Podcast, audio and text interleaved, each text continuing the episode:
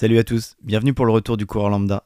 Eh oui, 4 mois sans épisode, je tenais un bon rythme depuis le début de l'année, mais un combo charge professionnelle et préparation traversée des Vosges a eu raison de ma régularité. Mais c'est reparti, et aujourd'hui je vous propose de découvrir le portrait d'Alex. À chaque fois que j'ai eu l'occasion de discuter avec Alex, je suis impressionné par sa passion, sa connaissance du trail et à quel point il est toujours au courant de la dernière course, de l'actualité des coureurs locaux et même au-delà. C'est aussi un coureur qui aime bien être accompagné par un coach, et j'étais intéressé d'avoir sa vision sur cette façon de s'entraîner. On ne s'est pas moqué de vous, puisque pour le retour du podcast, c'est un épisode de deux heures qui vous attend, où Alex s'est confié sans concession sur ses échecs et ses galères, et ça m'a même amené à me confier un peu en fin d'épisode, ce que je ne fais habituellement pas trop ici. Bonne écoute Bienvenue sur le podcast du coureur lambda. Ici, on se retrouve avec des coureurs amateurs, des anonymes du peloton, pour échanger sur leurs pratiques, leurs plus belles sorties, mais aussi les fois où ça ne se passe pas comme on voudrait, qu'on se dit que la course n'est pas fait pour nous et on raccrocherait bien les baskets. On essaiera ensemble de dresser le portrait de ces coureurs et de répondre à la fameuse question Mais toi, pourquoi tu cours?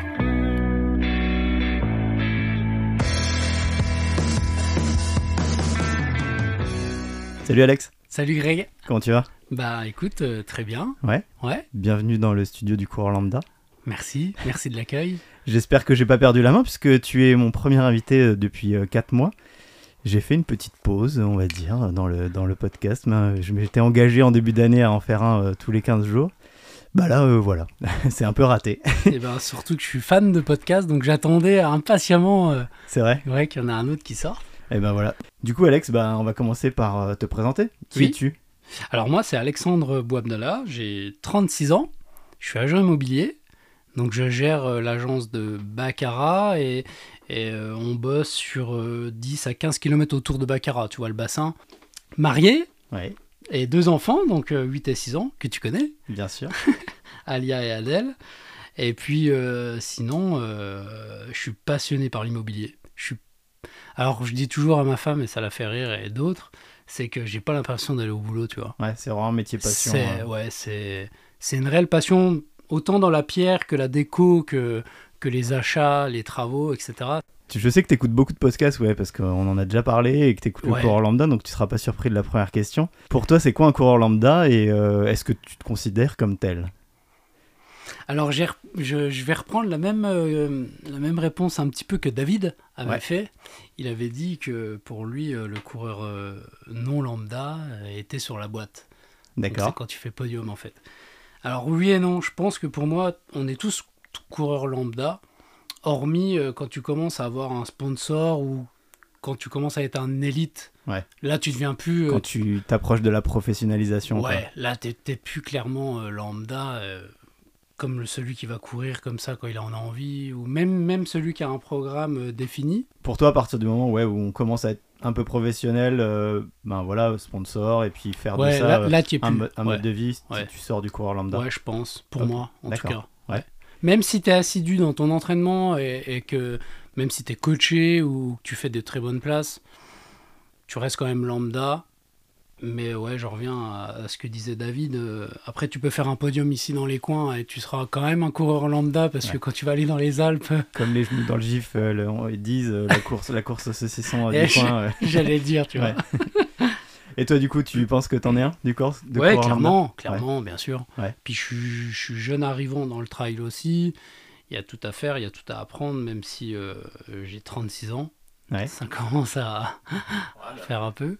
C'est Ben, c'est pas un sport où, euh, enfin, si forcément pour performer, euh, plus t'es vieux et plus ça devient peut-être compliqué. ben, on se faisait la mais- réflexion avec ma femme encore ce week-end, tu vois, à la montagnarde. Et que tu vois, euh, quand tu commences à taper des, des- des gros kilomètres ou des ultras, il y, a- il y a peu de jeunes. Tu vois, les très jeunes vont aller sur du court. Par contre, t'as des mecs qui vont doubler, ils vont avoir 50 ans, quoi. Ouais. C'est vrai, hein, Ouais. ça, c'est. Tu le remarques de plus en plus. Donc tu es un coureur lambda validé. Tu, euh, Validé. j'ai- pas encore fait d'autocollant, mais un jour il faudra que je fasse un autocollant euh, pour, les, pour ceux qui passent ici. On va commencer par le début de ton histoire, Alex. Euh, L'enfance, t'es né où Euh, Est-ce que t'avais des frères et sœurs Est-ce que tu faisais du sport On va parler un peu de tout ça. Euh, tu viens d'où? Alors, de Lunéville. D'accord. Je suis né à Lunéville. euh, j'ai une, une grande sœur qui est plus grande que moi, qui a 4 ans de plus. Soraya, elle, qui, qui réside euh, à Bertrichamp. Et euh, non, Lunéville. Alors, moi, je suis resté 3-4 ans sur Lunéville et après, euh, on est redescendu à Baccarat. D'accord. Donc, en fait, ma mère est de Baccarat et mon papa était de Lunéville. Donc euh, ma mère bossait plus, elle, sur Baccarat. Mon père n'avait pas de secteur défini parce qu'il était peintre en bâtiment. Ouais. Donc lui, bon, voilà, il avait la camionnette du boulot et puis peu importe où il habitait, il faisait Il le bougeait, ouais. Ouais, il bougeait. Donc, nous, on habitait ce qu'on appelle le Moulin de Neuf. C'est un ancien moulin qui se situe euh, près du pôle sportif où ils font le départ du bac à trail. Ça, c'est mon secteur Ouais. euh, d'enfance avec Deneuve. Donc, euh, on est né là, on a grandi là et on a fait euh, les 400 coups là. Près des terrains de sport déjà. Ouais, ouais, on avait tout, tout pour faire. et, la montagne à côté, on n'allait jamais en ville. Ouais. On avait interdiction de, de- de même aller vers la route. C'est vrai on- Ouais, c'était vraiment. on traînait que là, quoi. hein. On avait à l'époque euh, l'OMAC, je sais pas si t'as connu. Ça me dit rien. Le, c'était le centre un petit peu euh, quand il y allait pendant les vacances, quoi. D'accord. Donc euh, tout était là. Vraiment, tous les gamins, tout se, se passait au, au tennis club, au pôle sportif, quoi. Et toi, du coup, t'allais déjà vadrouiller dans la forêt derrière. Exact, ouais, ouais. on faisait ça. Donc Ouais. quand tu fais le bac à trail, t'es pas, tu te perds pas quoi. Non, non, non, non, non, non, pas là. C'est clair. T'avais euh, des parents sportifs ou pas Euh, le papa, motocross, fou de motocross. euh, et ma maman, non. Oh, pas du tout sportive et pas du tout aller voir les sportifs, tu vois. Ouais. Même, euh, ouais, Même à la télé, même non, c'était non, pas. Non, non, non. Tu gagnes la Coupe du Monde, c'est bien. Ça lui parle pas quoi. et, euh, et toi, euh, quelle, euh, bah, quelle approche du sport ils avaient pour toi Est-ce qu'ils t'ont inscrit assez tôt dans un club ou, ou, Ouais. ou pas? Alors nous, on était deux, enfin, on était trois, trois, quatre gamins du même âge dans le quartier là. Ça jouait au foot. Tout le temps. Donc chez nous, ouais. Alors pas moi. Alors ils jouaient tous au foot et moi je faisais du vélo. Alors à 3 ans, ils m'ont acheté un VTT et, et c'était euh, waouh, c'était Noël tous les jours et je roulais, je roulais, je roulais et je changeais de VTT. Donc mes parents m'achetaient un vélo par an. Et puis un beau jour, euh, j'avais quoi? J'avais 5-6 ans. Et, euh, tous les voisins se réunissent et puis euh, ils me disent bah Alexandre, on a, on a une surprise pour toi. Ah bon, ok. Un gros carton et là c'était un Sun. Et à l'époque euh, les Sun c'était les premiers euh, VTT en aluminium Ouais. avec un compteur quoi digital et tout. Je dis, Waouh et, euh, et peu de temps après, euh, nous on habitait aussi à côté du, du président du VTT Tonique. Donc c'est lui qui gérait tous les gamins. euh. il me dit écoute Alex, on te voit tout le temps rouler. Est-ce que ça t'intéresse de venir avec nous quoi au club? Bah, je dis écoute, ouais, je serais moins seul, quoi. Alors qu'on se faisait des parcours l'été en VTT. Enfin, on était sous le vélo de 8h à 20h. D'accord. Ouais, clairement. Vélo à fond tout le temps. Vélo, hein. vélo, vélo à fond. Et puis j'ai- je suis rentré dans le club là à l'âge de, de 5-6 ans. Et là, c'était euh, deux fois par semaine l'entraînement. Et euh, t'intégrais la compétition au bout de 6 mois. Donc euh, quand on dit compète, c'était championnat de Lorraine et les championnats de France, ça dépendait. Tout de suite VTT, du coup, ça, ça ressemble à quoi les épreuves Alors en fait, quand t'es gamin, c'est pas que du VTT pur. T'as trois disciplines. T'as la descente, t'as le VTT cross-country D'accord. et t'as du trail euh, trial. Ah, les trials, Ouais. les- ok. T'avais ça dans tout le week-end. Donc le samedi matin, t'avais euh, des fois même course d'orientation. En vélo Ouais, cross-country avec une, euh, une épreuve de 10 ou 15 bornes euh, en obstacle. Et après, t'avais la descente le lendemain. Mais sauf que la descente, nous, on venait d'une famille assez... euh, Enfin voilà, ma mère était ouvrière, mon père était peintre. Et il fallait avoir deux vélos. Tu vois, il fallait déjà à l'époque avoir un vélo pour le samedi et un vélo pour le dimanche. Ouais, euh, un vélo pour le dimanche pour la descente, quoi. C'était un budget euh, qui était, qui était énorme. Alors moi, je sautais le dimanche. Tu vois, on me ramenait, euh, on me ramenait le samedi soir. Je faisais jamais la manche de descente. D'accord. Ouais.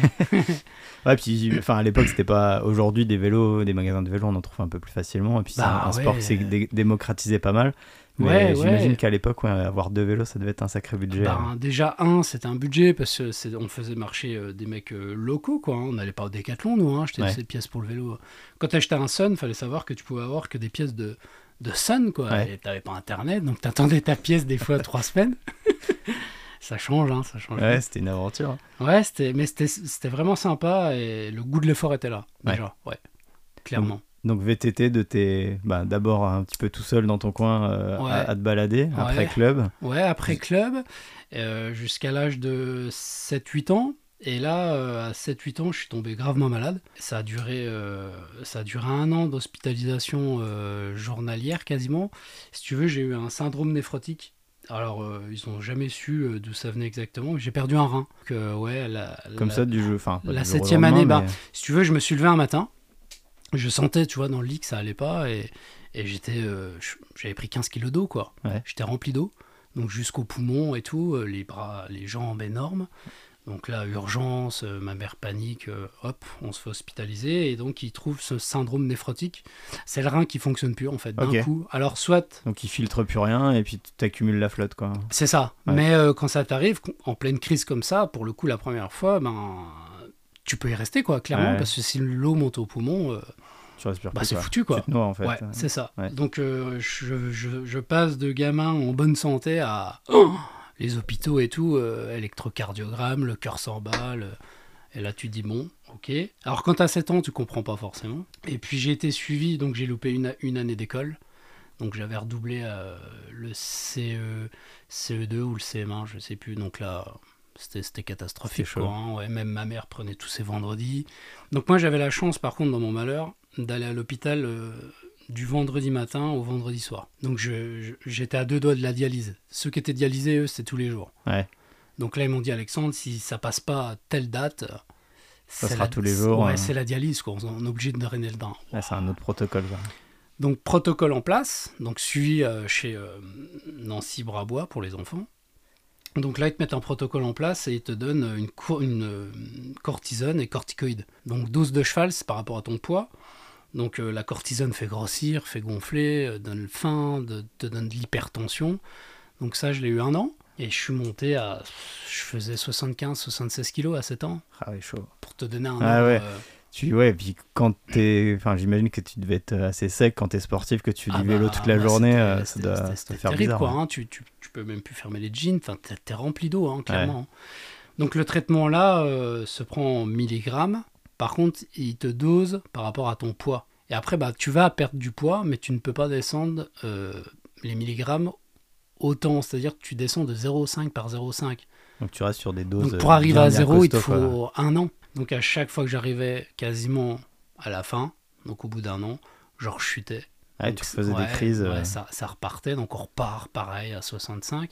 Donc en face de ça, bah, régime sans sel strict. Donc quand t'as 7-8 ans, euh, ouais, t'enlèves tout. tout. Tout ce que les gamins aiment bien manger, quoi. Ouais, tu peux même pas t'imaginer ce que, Ouais. ce que t'as pas le droit en fait. Hein. Sucre, euh, sel.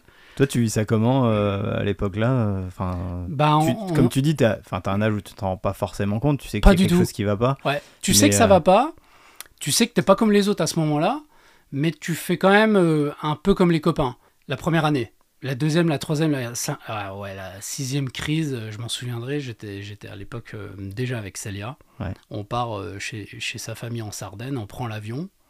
Pareil, ça, ça a duré. J'ai été guéri à l'âge de 20 ans, pour Ah te ouais. donner une euh, chronologie. 13 ans de, de galère, Ouais. quoi. 13 ans de galère avec des 1 ou 2 ans où j'avais rien. Tu refaisais une crise, ça Et la repartait. dernière crise, ouais, 18 ans en Sardaigne, dans l'avion. Et là, ça te prend euh, la veille, t'as les pieds comme ça et tout. Et du coup, les symptômes, c'est juste ça, c'est ouais, tu, tu gonfles. euh, Tu gonfles, ouais, le ouais. visage, alors les yeux. euh, Enfin, puis quand t'appuies, euh, Ouais, tu sens T'es rempli d'eau, quoi, c'est de hein. la flotte, quoi. ouais, c'est de la flotte, les tibias, tout. Et rebelote, quoi, l'âge de 19-20 ans. euh, Et là, c'était la dernière. Après, c'est passé, mais entre les 7 ans et les 20 ans, et ben là, euh, si tu veux, le traitement qui est mis en place, toute l'année, tout le temps, va te créer euh, une myopie. Donc c'est comme ça que j'ai eu des lunettes. Ouais. Va te créer euh, les, les os fragiles.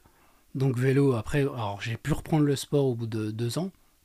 Donc j'ai repris le vélo. Par contre, quand tu chutes, c'est casser, casser Ouais, la cheville, casser la euh, clavicule. Ça cassait. Ok, Donc en, pla- en face de ça, ils vont te mettre un autre traitement pour renforcer pour les. renforcer les os, mais que le traitement là va te déglinguer les intestins, va te... Ouais, c'est un cercle vicieux. Ouais, c'est vicieux parce qu'aujourd'hui, euh, c'est toujours le même traitement, parce que j'y suis retourné il y a deux ans. euh, je suis chez les adultes maintenant, mais ton dossier enfant te suit euh, toute ta vie en définitif. Ouais. Et je, leur, je leur demandais, ouais, ouais, c'est- toujours un traitement aussi lourd qui te crée plein de choses en fait. hein, Ouais. euh, myopie, euh, bah, tu faisais. tu étais obligé de prendre du cardégique pour le, pour le sang, euh, parce que tellement que l'eau va te compresser. Ça se fluidifie tout. euh, Ouais, donc tu te coupes. euh, Enfin, c'est- carnage. je, te réduis. hein. Et donc, euh, ouais, j'ai été guéri à l'âge de ma 19e, 20e année, ouais. Tu te dis, euh, sans explication euh, de d'où ça vient ou.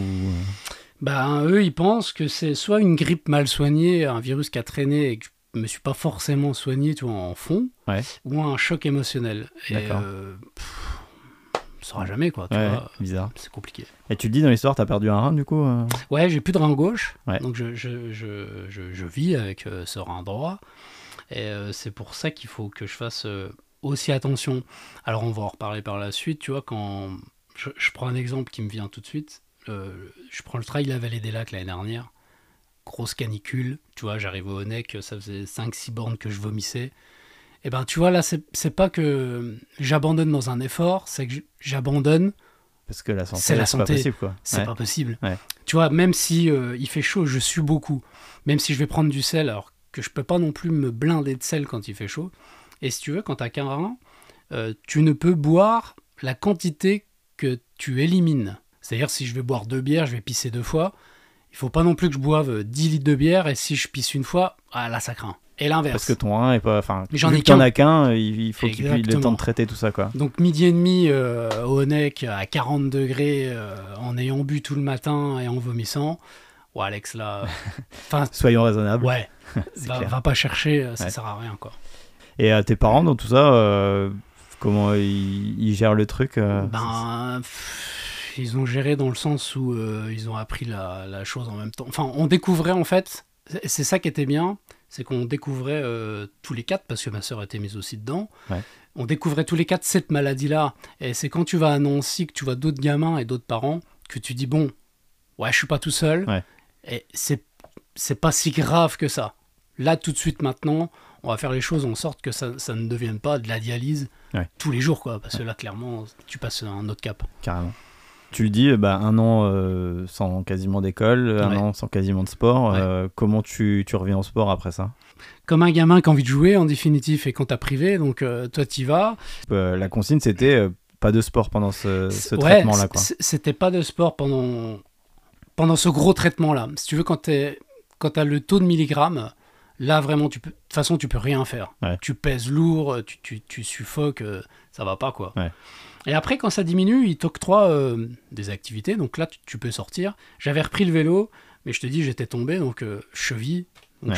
c'est fracturé, hein. c'est-à-dire que tu Ça pète direct. Tu te la tords même pas. Donc quand tu reprends au bout d'un an et que tu te fais une fracture de la cheville, tu repars déjà Ça pour calme. un an. Ah, putain. Donc euh, on a décidé d'arrêter le vélo. Ouais. Donc là, un arrache-cœur, je me dis, bah merde, euh, c'était ce qui me bottait, c'était ce qui me faisait rêver. Bon bah tant pis, euh, on laisse ça de côté, on verra par la suite quoi. Donc euh, on a refait euh, toutes des batteries de test pour le cœur, etc. Et, et à l'âge de 9-10 ans, ok Alex, t'as l'aval, tu, tu peux refaire du sport, qu'est-ce que tu veux faire? Bah écoute, on va faire du foot. Ouais. Tous les copains font du foot. Tous les copains font du foot, on va faire du foot, ok. Je commence les entraînements. Premier match, fracture de la clavicule. on repart. Six mois. Donc là, par contre, vu que j'étais euh, en pleine croissance, eh ben les, les, les médicaments là aussi freinent ta croissance. D'où mon 1m66 Ouais. aujourd'hui, alors que ma soeur fait 1m80. Mes parents sont très grands. D'accord. Et euh, ouais, et ça, ça, ça te, Ça vient de ça aussi, ouais. ouais. ça te bloque. Alors par contre, t'es vachement suivi aussi là-dessus parce que t'as as une batterie de test aussi avec ta courbe et ils sont capables de te dire, Alexandre, à 20 ans, vous allez faire euh, 1m65. Hein. D'accord. Et, et c'était réellement ça. hein. Ouais, ça. Ouais, ouais, ouais. Alors j'ai eu la chance de l'avoir ben, à 7-8 ans, cette maladie, mais ceux qui l'ont avant, bah, tu Ah vois, ouais, tu, tu encore plus encore tout, quoi. quoi. Ouais. Pour- Alors, euh, bah, je reprends le foot comme je peux. Et puis, euh, et puis après, je, je- je suis resté tranquille euh, deux à trois années. Ça y est, ça se stabilise. Mais par contre, ouais, et tu vas quand même à l'hôpital, tu vois. Tu, tu fais quand même des passages, mais plus poussés, une fois par trimestre. Ouais. Donc là, les deux ans, ouah, j'en profite. Ça y est, c'est parti, c'est derrière moi. euh, Et là, j'intègre euh, l'équipe de Baccarat avec les copains. Et ça, ça va aller jusque la sixième. Et puis en cinquième, quatrième, troisième, j'intègre la classe foot. Donc ça, c'était vachement bien. Baccarat avait mis ça en place euh, quand Deux un- après-midi par semaine. euh, Ouais, c'est ça. Tu avais un certain niveau. euh, tu devais évoluer dans un club. Donc nous, c'était Baccarat et on était souvent avec des mecs de rang l'étape aussi. Et C'était Farid, tu l'aimes, qui s'occupait de la classe foot avec euh, Monsieur Vols, qui est toujours d'ailleurs à Baccarat. Et donc lui, euh, on avait, on avait foot le mardi après-midi et le jeudi après-midi. Et nous, on avait aussi entraînement dans, dans nos clubs le mercredi et le vendredi, Ah oui, donc. plus euh, match le dimanche. ouais. Donc là, c'était au taquet, quoi. ouais, c'était Noël, quoi. Ça y est, euh, c'est reparti. On fait. Toi, tu t'es éclaté dans le sport. Enfin, c'est euh, c'est un truc euh, qui, qui a toujours marché. Ouais, c'était vraiment l'effort. Ouais. C'était euh, ouais, c'était vraiment l'effort et puis être dehors. Même aujourd'hui, tu vois, qu'il pleuve, qu'il vente, qu'il neige, euh, T'apprécies ça J'apprécie clairement, ouais, je vais pas me dire merde, il pleut, j'y vais pas. Nous, gamins, on était dehors, quoi. Je posais pas la question. Pas du tout. Ouais. Et ça m'a, ça m'a aidé parce qu'aujourd'hui, euh, peu importe le temps qu'il fait, euh, C'est parti, quoi. ouais, je suis dehors, ouais, je suis Ouais. dehors. Le foot, euh, tu dis à partir de 9-10 ans, ça, ça dure jusque quand? Ça dure jusqu'à jusqu'en 2000, euh, 2016, 2017. Ok, ouais. euh, Et entre tout ça, bah, fracture euh, tibia péroné, euh, double fracture du poignet, donc la main retournée, euh, pff, bah, les chevilles, les tibias, les poignets, ouais, tout. beau, beau, beau palmarès. Ouais, donc ma mère à un moment donné, elle dit stop. C'est vrai. ah ouais, bah t'arrêtes. et puis on n'arrêtait pas. Et puis entre tout ça, bah je rechute. Ouais. Ouais, ça fait partie aussi de- du truc. Donc c'était un petit peu un, un sport saccadé entre le, le, le coup sportif et euh, la maladie, quoi. Ouais. Donc euh, Qu'est-ce je- qui fait que tu retournes quand même euh, après blessure, après rechute Parce que je voulais pas me dire. euh, Enfin, c'est comme une sorte. je l'acceptais, mais, mais putain, c'était c'était pas pour moi, quoi. Ouais. Tu vois, je l'ai, je le sais que je suis malade, j'ai plus qu'un rein, mais bordel. Je peux quand même faire ouais, des c'est choses. pas quoi. possible, quoi. Ouais. Et je me rappelle, je me vois encore chez le médecin à 20 ans, me dire, bah Alex, tu rechutes, il va falloir remettre ça, ça, ça en place. Ouais, mais non. Ouais, Ouais, ouais, stop, quoi. Ça va s'arrêter quand, quoi. ouais. Et c'est parti euh, comme c'est venu, Greg. Donc le foot jusqu'à 2016, ça te fait quel âge euh, ça quand t'arrêtes le foot? 32, 33 Et toujours pareil, euh, entraînement, euh, match tous Ouais, les dimanches. ouais, même si on était 4, j'étais... Alexandre était toujours là. Il faisait moins 2, Alexandre était là. ok. Ouais, j'ai- j'aimais bien ça en fait. t'as toujours joué à Baccarat? Non, j'ai fait plein de petits clubs après autour pour suivre des copains à chaque fois. Et puis euh, j'ai terminé, euh, j'ai terminé à Rehinvillers, tu vois, à côté de Lunéville. D'accord. Il y avait deux trois potes à moi du lycée euh, qui étaient là-bas. Et puis j'ai fini là-bas et j'ai fini sur une, bah c'est pas dur, hein. je me suis fissuré la rotule. Ok. Ouais, donc j'ai dit là, Alex, C'est bon. arrête. donc j'ai arrêté. Par blessure et puis euh, Par blessure et puis euh, ah, c'était plus comme avant, tu Ouais. vois, c'était t'avais fait le tour. ouais, clairement. En fait, tu reviens énervé, tu reviens euh, t'es pas assez vidé, euh, ça s'est pris la tête le dimanche. euh, Ouais. Le foot est un sport euh, exceptionnel parce que tu te suffit d'un ballon et un peu d'herbe ou même pas et tu joues avec tes copains et que c'est parti. Mais euh, on en discutait avec mon beau-frère Clément, que tu connais, Ouais. euh, qui est passé dans ce podcast d'ailleurs euh, et qui lui, euh, c'est un fan de foot, pareil que toi. Il est depuis gamin, il joue dans les clubs et, et là en tant qu'adulte, il a envie encore de, de continuer parce que c'est ce qui le passionne aussi de jouer, jouer au foot, mais l'environnement euh, fait que ben ça, ça le dégoûte un peu et que comme tu le dis quand tu te prends la tête tous les dimanches au match euh, et que voilà C'est tu rentres énervé Ouais. c'est c'est c'est compliqué c'est dommage c'est dommage C'est très dommage. Et puis, euh, à, à la fin, l'am- l'amplitude me plaisait plus. C'est-à-dire que tu avais rendez-vous à 8h, t'allais jouer, tu rentrais, il était midi et demi, 13h, quoi. Ouais. L'amplitude est énorme pour faire un match de 2 x 45. alors que maintenant Où tout le monde courir t'insulte. 12 heures c'est mieux quoi Ouais, au moins c'est Ah, rentabilisé c'est quoi. ça. Tu- quand- à partir du moment où tu commences à faire plus de trajets que de- d'efforts sportifs euh, c'est pas bon C'est ça. Euh, adolescence, euh, jeune adulte, foot, foot, foot à fond, euh, malgré les études, malgré, euh, Ouais. malgré la- la- les copines, malgré les, les sorties, tout ça. toi, Ouais. tu, tu, tu restes assidu? Ouais, je reste assidu et, et appliqué. C'est-à-dire, même si c'était un peu de grippe ou un rhume, c'est- c'était les mardis, vendredis, quoi. Ouais. Ouais. il fallait. Plus qu'une motivation, c'était vraiment la routine. C'était ça, ouais, il fallait, il fallait une décharge. Ouais. c'est ça. Parce que tu avais ce, cette énergie-là à, à- ouais, à ouais. Et puis, euh, je me, c'est ce que j'expliquais aussi à mes enfants parce que, bon, quand t'es gamin, t'as envie de tout faire, du cheval, du, de la gym, de l'athlé. Et, Et puis tu te lasses vite. et tu te lasses vite. Alors, leur expliquais encore avec Célia, je disais, mais moi, quand je, je prenais une licence en début d'année, je suivais ce, ce Ouais. protocole, quoi. Je... Bah, je sais pas si c'est un changement. Moi, mes parents avaient la même, même chose. Enfin, je, me- je me lassais aussi vite. J'ai fait à peu près tous les sports qui sont possibles. Mais euh, en début d'année, je leur disais, bah voilà, je veux faire euh, du volet ou peu importe le sport. Ils m'inscrivaient. C'était, tu vas à l'entraînement. euh, T'as pas envie, ben c'est pas grave. Tu t'es engagé à faire ça. Euh, tu, en cours d'année, j'ai plus envie, ça me plaît plus. Bah non, tu t'es engagé. On a payé une licence un an, tu fais. Et euh, à l'époque, bah, je râlais pas mal.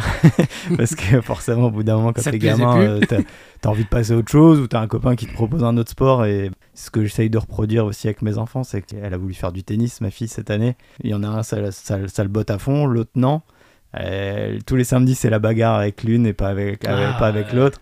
Mais bah voilà, à un moment, tu t'es engagé à le faire, euh, tu, tu y vas quoi. Ouais. Et puis l'année prochaine, on en reparle. Tu veux arrêter, il y a pas de problème, mais euh, Mais voilà. Enfin. Bah, je sais pas, c'est. Adèle aussi, c'est- mis au tennis cette année. Tu vois, bah, par contre, c'était tous les lundis. Là, il a fait la- le dernier entraînement. Stop. Ouais. Ouais, mais, mais ça, je trouve ça bien parce que du coup, il s'est dit, bah, je fais ça, je découvre ce sport. J'ai testé. J'ai Ah, testé un an, il y allait. Boum, ça plaît plus, bah, on retourne à l'athlé. bah, ou à l'athlé aussi, parce que euh, Ouais. j'ai vu que Ramon. Ouais.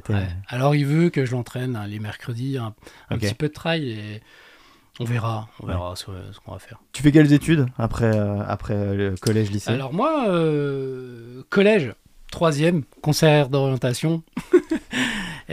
Si tu veux, moi j'étais, bah tiens, c'est comme le sport. J'étais à l'école toute l'année, mais j'étais un pitre. Ok. J'avais des bonnes notes à certains endroits et, et d'autres, euh, mais par contre j'étais là, tu vois. Par contre, quand il faisait, quand il fallait rire, euh, bah, T'étais là aussi. j'étais là, mais toujours euh, dans le dans le respect et, et de la bonne humeur. Mais conseillère d'orientation, fin de troisième, écoute Alex, euh, ta moyenne elle est pas faite pour aller en lycée. euh, Filière générale? Général, ouais, en général. Euh, ben, ok, je fais quoi? Bah écoute, euh, t'as Baccarat, donc euh, tu vas aller sur Lunéville en lycée pro. Ok, il y a quoi? Bah il y a soit dans la ferraille, soit dans le bois. C'était vraiment comme ça, Greg. Ok. Euh, J'en reparle Ouais. encore aujourd'hui. Ouais. Célia, je lui dis, les concerts d'orientation aujourd'hui, alors que t'as mille trucs à faire, Mm, mm, en mm. vrai. Et puis euh, je dis, bah écoute, moi, pas la ferraille. euh, Qu'est-ce qu'il y a dans le bois? Bah, Elle me dit, écoute, il y a menuiserie ou ébénisterie. Donc les, les voies se rétrécissent euh, très jamais- rapidement. quoi. ouais, jamais été euh, dans le bois avant, ni, euh, ni tu vois la nana te dire, ben écoute, euh, on fait une phase peut-être d'une semaine euh, chez un artisan pour voir. euh, Ouais. Non, c'était comme ça. Et ça m'a plu. Donc euh, ouais, j'ai fait, j'ai fait, j'ai fait trois ans. J'ai fait mon CAP ébéniste, ébénisterie et j'ai fait une année de mention complémentaire en marqueterie. Donc ça, c'était au bouté de Monvel. Donc je retour à Lunéville et puis on faisait les allers-retours en, en bus quoi. Et après ça, je suis reparti. j'ai eu l'opportunité de rentrer à la cristallerie de Baccarat. Pareil pour repasser un CAP. Donc je quitte le bois et là j'étais parti faire décorateur et euh, graveur sur euh, verre. De toute façon, quand tu habites à Baccarat, à un moment ou un autre de ta passes. vie, tu passes Alors à la on y était passé déjà l'été au job d'été, Ouais. mais là c'était euh, bah, parti quoi. hein. Ouais. Euh, Et là par contre c'était un CAP en interne, donc là on était rémunéré, c'était l'avantage, donc on partait pour deux ans avec, euh, je sais plus à l'époque on gagnait 750 ou 800 euros, Ouais. mais c'était bien quoi. Ouais. Et par contre il te il t'octroyait à la fin, si t'as le CAP, donc euh, nos examens on les a eu peut-être le 28 ou le 29 juin, et ben le 1er juillet il te signait euh, ton CDI quoi. C'était comme ça, il te formait en interne, il te gardait quoi. Waouh, ça c'était bonheur, tu Ouais, vois. surtout quand t'es jeune et Bah, dans- t'es C'est jeune, vrai que de- Baccarat n'est pas un secteur d'embauche euh, exceptionnel. Ouais, mais- puis euh, bah moi j'étais pas forcément sorti ailleurs pour voir ce qui se passait euh, au niveau euh, pro. Bon bah écoute Alex, vas-y. Et c'est comme ça que j'ai signé donc mon CDI deux ans après avoir passé mon CAP. Donc un an après j'achète une maison. Donc je me dis cool, allez hop, je vais être propriétaire à. Ouais. Et, euh, et là je rencontre euh, Nicolas, donc euh, celui qui gère Topimo. Et, coup de foudre. Ouais. Waouh, putain, le job que tu fais et tout. Et on discute comme ça. Et, et ça, ça, ça, ça traînait un an, ça traînait un an ou deux à me dire, putain, Alex, ça me plaît ça.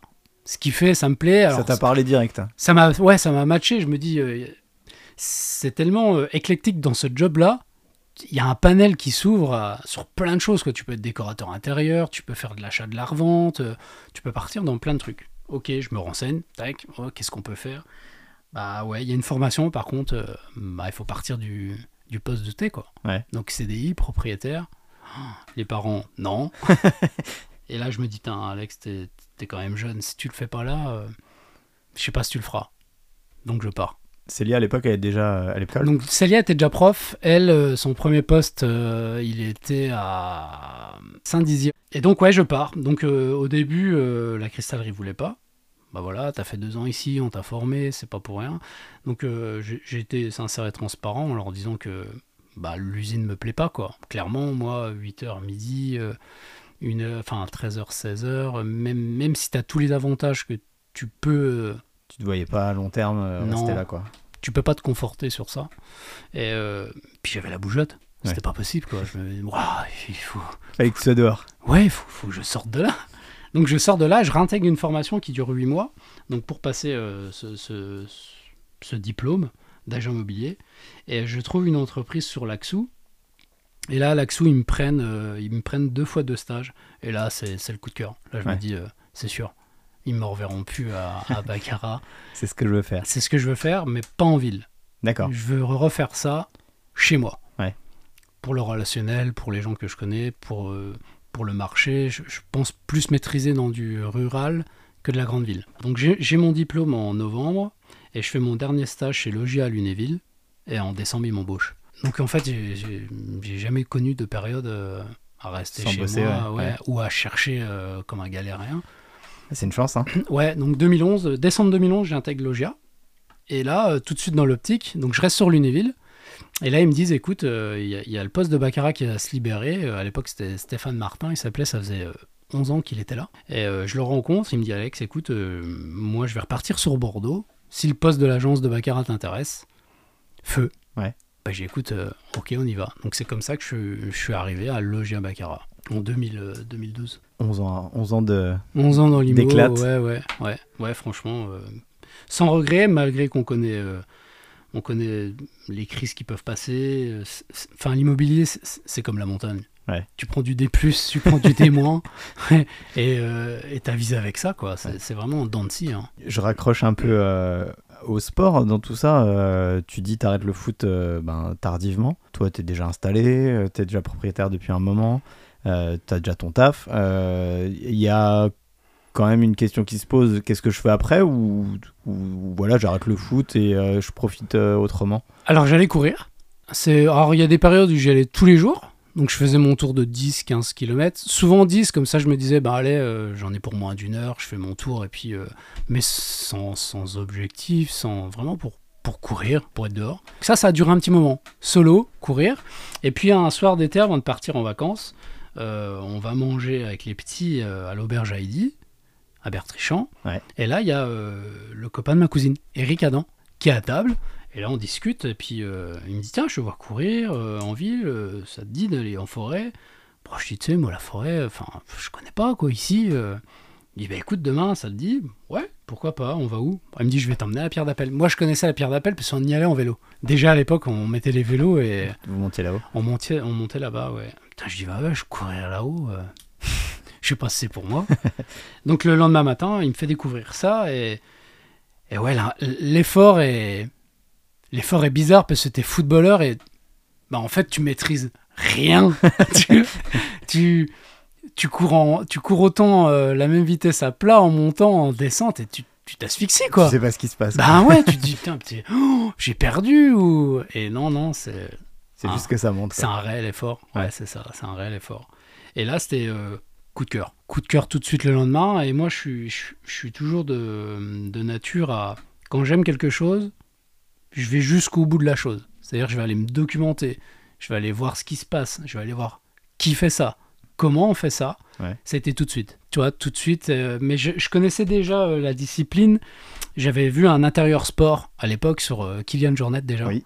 Et euh, putain, je m'étais dit, il est tout seul à faire ça. Ouais, J'avais laissé tomber. c'est un extraterrestre. Ouais. Et deux ans après, ils ont ressorti la même chose sur François Daen. Oui. Et je me rappelle, c'était sur la Diag, que j'ai revu euh, 20 fois. Ce...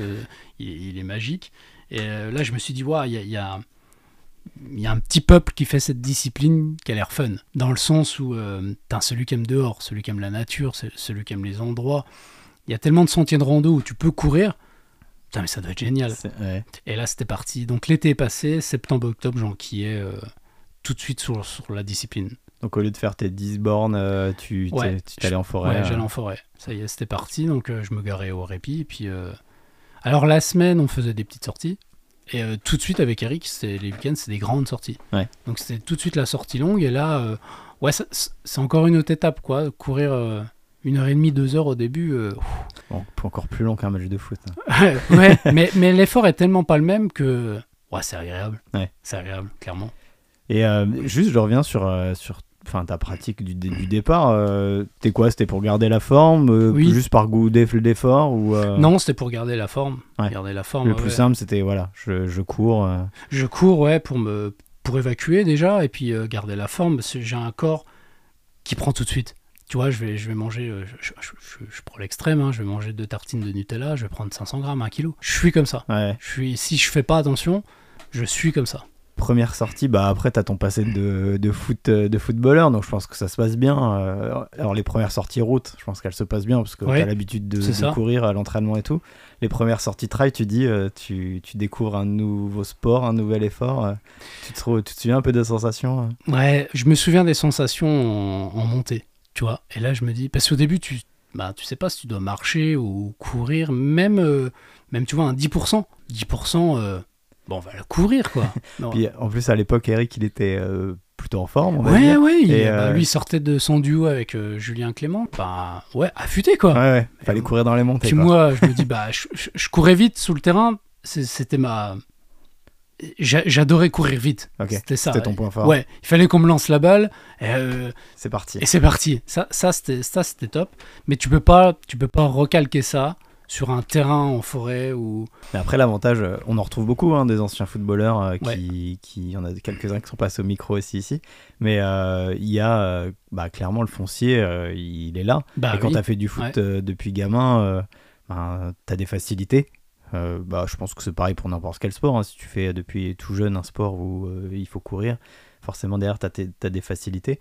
Toi, tu, tu sens que tu as eu quand même ça euh, qui t'a Ah. aidé euh, dans. Ah oui, oui, je me, bah, je m'en faisais pas parce que je me disais, faut juste dans ma tête, je savais qu'il fallait que je trouve ce rythme-là Ouais. à adapter. Je savais que le cœur il battait bien, je savais que je, je me mettais pas dans le rouge, mais c'était les cuisses en fait. Toi, les, les jambes elles se congestionnaient. Et... Waouh, c'est- Après, galère. Ouais, donc euh, fallait réduire en fait l'allure en montant et, et la descente l'apprivoiser d'une autre façon. Et ça, je l'ai compris tout de suite. Je me suis dit, ok Alex, c'est sur ce terrain à laquelle il faut s'adapter. Ouais. Donc ça, a été mieux de- à partir La marge de progression, elle est là. Quoi. Ouais, tout de suite. Tu te rappelles de- du premier dossard que tu as, as pu mettre? La Clouine. La Clowin Ouais. Eric nous a inscrit sous le 30. Premier dossard, deux mois. euh, Un 30 km. 30 km, 900 de dénivelé. Donc autour du lac et tout. Super beau, hein, Ouais. vachement sympa. Un Euh, lac de pierre percée. euh, Souffrance. Ouais, c'est vrai. Puis tu sais, à l'époque, moi je partais avec euh, deux pompotes. puis je mettais de l'eau. Et puis au kilomètre 15, euh, T'étais en hypo. qu'est-ce qui se passe Je suis sur la lune, je vois des étoiles. Euh, c'était les montées, ouais, c'est clairement, c'était les Ouais. montées, quoi. Je savais pas. euh, je, je- je me vois dans le rouge dans les montées, quoi. Parce que tu voulais aller trop vite euh, Ouais, trop vite. Ouais. Ouais, trop vite. en fait, courir le plus vite et arriver le plus vite possible à l'arrivée. Toi, c'était ça. Ouais. Et là, en- je, me, je me souviendrai toujours, hein, j'arrive à l'arrivée, je me dis, Alex, c'est pas cette formule-là. Ouais. Ça, ça ne peut pas fonctionner comme ça. Parce que tu voulais euh, performer, entre guillemets, ou Ouais, je voulais, cette je- idée-là je voulais euh, me tester sur ça, en fait, de me dire, euh, bah, déjà, c'est un 30 bornes. Alors, tu parlais à l'époque à n'importe qui, tu disais 30 km, c'était c'était beaucoup. Ah, pour un footballeur, c'était beaucoup, quoi. ouais. déjà tenir cette distance, c'était bien. Après, il fallait juste euh, ré- réguler, quoi. hein. Ouais. Comment, comment tu cours cette Apprendre à gérer ton effort. Ouais, c'est ça. Deuxième déclic. Après, euh, j'ai été vraiment fouillé et, et c'est là que je me suis passionné. Ouais. En fait, Greg, pour moi, le, le trail, avant de courir, avant que ça soit une passion, pour... c'est une réelle passion, mais de. Tu sais, j'ai des cœurs dans les yeux, moi. Ok. Mais c'est, euh, ça fait partie des deux choses dont je voulais te parler. Je m'étais noté. Euh, t'as, t'as vraiment cette démarche-là. À chaque fois qu'on a pu eu l'occasion de discuter, t'es, euh, déjà tu te fais accompagner assez rapidement Ouais. dans, ta, dans ta pratique. Ouais. Euh, on en reparlera aussi. Mais euh, t'as vraiment cette démarche de euh, ben, je mets un entraînement en place. Je sais que c'est. Enfin, tu vois, d'analyser. Ça, c'est mes points faibles. Ça, c'est mes points faibles. Et tout le monde n'a pas cette démarche-là. De t'aurais très bien pu rester sur ta pratique où bah je vais courir mes 10 bornes je, autour de la je- maison je truc. mais là, Ouais. enfin, qu'est-ce qui fait que c'est peut-être dans ton caractère aussi, hein, qui fait que bah t'as eu ce besoin d'aller creuser et bah tiens, bah, j'ai fait ce grande borne là où je me suis mis dans le mal à la moitié de la course, j'étais euh, HS et euh, bah, derrière, euh, t'aurais très bien pu dire bah c'est pas grave, on Oui, c'est pas grave. Non, euh, non, on passe ouais. à autre chose. Qu'est-ce qui fait que bah, t'es allé creuser et pourquoi et comment et comment je peux progresser, etc. La passion. Ouais, vraiment, ça. Ouais, vraiment, parce que je me dis, euh, ce, ce truc-là, euh, je, je le sens au fond de moi, et, et ce, ce sport peut me rendre dingue. Tu vois, les, les- les- je suis un fou de chiffres, je suis un fou de stats, je suis un fou de Strava, c'est, je suis un fou de YouTube, je suis... Et, et ce sport-là, aujourd'hui, on a la chance, et tu vois, j'en reparlais il y a pas longtemps à, à Hugo Ferrari, je dis, putain, on a la chance que maintenant, les belles courses, il y a un live Ouais. vidéo. Ah bah, quand tu, quand tu- la qualité du, du live de l'UTMB, être capable de suivre des coureurs comme ça pendant C'est- 24 heures, c'est exceptionnel, oui, je, pose ma journée, clairement. Ouais, ouais. Euh, ne ne m'appelez pas. Et après, il y a aussi le côté où il y en a qui critiquent ça, dans le sens où euh, est-ce que c'est encore les, vraiment le pur esprit trail? Moi, je trouve que c'est intéressant sur des événements comme l'UTMB. Que Oui. ça se démocratise sur beaucoup de courses, peut-être pas, mais euh, franchement, une fois par an, euh, c'est la finale de la Coupe du Monde presque, quoi. Euh, C'est- c'est hyper. Enfin, pour, pour quand t'es passionné de ce sport, c'est. Ouais, et puis euh, maintenant, enfin, t'as quand même de plus en plus. Je prends la dernièrement, là, j'ai regardé le live de la Western States. Ouais. Putain, à l'époque, t'avais pas. Enfin, à l'époque, ça fait pas longtemps que je fais cette discipline, mais il y a 3-4 ans, je la suivais déjà. T'avais zéro live, quoi. Tu voyais un petit point en live. c'est ça. Là, t'as quand même des mecs qui courent derrière euh, Courtney Dowater Ouais. et qui font la remontada avec elle. Tu te dis, putain, les images sont. Ouais, c'est ouf. Ouais, c'est ouf, c'est magnifique et et t'es au cœur de, au cœur de ton sujet. Puis ce qui est intéressant aussi, c'est que tu te rends. Enfin, faut toujours s'inspirer des meilleurs de sa discipline. euh, je pense que c'est intéressant. Ouais. Alors, euh, pas appliquer peut-être à 100%. Il y a des choses à prendre, à pas prendre. Euh, je sais pas si tu connais le, le, le, le- comment le compte Instagram Try sans douleur. Toi qui es Non. passionné, euh, c'est un- je suis tombé dessus euh, il y a pas si longtemps que ça. et Il, il donne vraiment des, des conseils euh, extrêmement intéressants. Et il y, a, pas longtemps, il, il a fait un post en disant il faut s'inspirer des meilleurs. Et il a noté qu'est-ce qu'on retrouve dans la plupart des meilleurs. Enfin, vois, chacun a son Ouais, protocole. ouais. Je dis n'importe quoi, mais euh, un tel, il va manger euh, du beurre de cacahuète au ravito, mais tout le monde ne le fait pas. Et par contre, euh, il y a des choses que on retrouve chez, euh, ben, dans les meilleurs. Si tu prends un peu tous les meilleurs trailleurs, il y a des choses que tu retrouves. Oui. Euh, alors, je saurais pas te le citer là. Il y avait notamment les électrolytes. Ça m'interrogeait sur quasiment tous les athlètes de haut niveau qui performent en prennent. Il y avait le fait de bien dormir, le fait de bien s'entraîner, etc. Ouais, enfin voilà. tant de par mais voilà, il y a même pas, ça rentrait même pas dans le détail là, ça devait être vraiment des grands principes comme ça. Et, euh, et je trouve que cette diffusion des grands événements permet ça aussi de se rendre compte que, euh, eh ben, moi un truc qui m'avait choqué euh, sur le dernier UTMB, c'est le temps de- qui passait au ravitaillement. C'est-à-dire que et vraiment l'image que j'ai en tête, je crois que c'est François Den ou Jim, euh, je sais plus, qui arrive au ravito et qui sort, je sais plus combien de papiers, de barres de, de, de, barres qu'il avait mangé. Ouais. Et en fait, moi, je me fais la réflexion, moi, quand je fais un ultra, j'ai la démarche totalement inverse. C'est-à-dire qu'entre deux ravitaux, si je mange une barre, et en, en plus, euh, en ce moment, euh, ça- je mange de moins en moins, je sais pas. euh, voilà. Par contre, quand j'arrive au ravito, c'est. euh, Je démonte le ravito, je vais manger beaucoup, beaucoup. Alors, moi, je trouve que ça me va dans ma pratique, mais ça, ça- je me dis, ben, peut-être à tester ça aussi, quoi. Et c'est c'est des questions qui, que tu n'aurais pas eu si t'as pas les images derrière. Pas du quoi. tout. Ouais, Mais sur, sur plein, plein, plein, plein de choses. Carrément. Quand tu vois euh, Jim Websley manger des cornichons euh, qu'il a fait lui-même euh, Mm. à un ravito, tu te dis, ben, en fait, peut-être faut arrêter de, de, de, de se dire, attention, faut pas manger ci, attention, faut pas manger ça. Chacun. Enfin, voilà, c'est ça. Tu ouais. peux te permettre de tester des choses. il faut. Et, Et, c'est ce que je fais depuis six mois. Et, c'est dur. C'est vrai. C'est dur parce que t'es en, t'es en phase de test sur l'alimentation qui est pour moi. Franchement, ça représente 50% de ta course. Ouais, Clairement. Je- attention, je parle pour moi et je, je prends un Damien Bridel, le Bridou qui, est- qui, qui fait la même course que moi. Il va arriver à l'arrivée, il va me dire Alex, j'ai mangé une pastèque. c'est Euh, clair. putain, je me suis enfilé 5 barres, j'ai envie de vomir, euh, ça va pas. On a fait le même chrono. Ouais.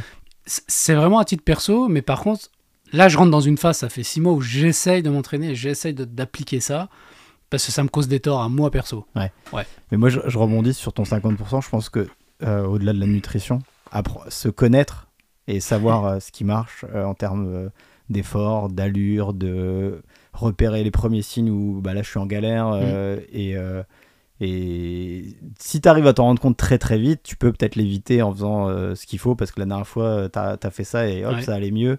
Et, euh, et, bah, C'est long. 80% de la course se, se joue là-dessus, Ouais. clairement. Quoi. Et puis, c'est un travail qui est long. Tu Ouais. vois, je m'en rends compte aujourd'hui. Carrément. C'est pas parce que tu vas faire une course qui va bien se passer que là, tu auras le même protocole, le même kilométrage, le même dénivelé. Ah, feu. Allez, dans un mois, je refais la même. Ça passe pas. Ouais, mais ce qui est difficile aussi, c'est que ben, des fois, tu as des jours sans aussi, quoi. Ouais. Euh, ça, ça peut ne pas marcher, comme tu le dis. Alors, ce qui est vachement bien depuis que je me fais coacher, c'est que tu as des séances, on y reviendra, tu as des séances à faire, tout est cadré, tout est. C'est un réel protocole du, du mardi au dimanche. Ouais. Et euh, tu vois, ils, ils te disent, euh, enfin, les, les deux que j'ai eus, ils te disent, même si vraiment tu arrives chez toi, tu te sens fatigué, tu as une grosse séance de seuil à faire, ben ne la fais pas.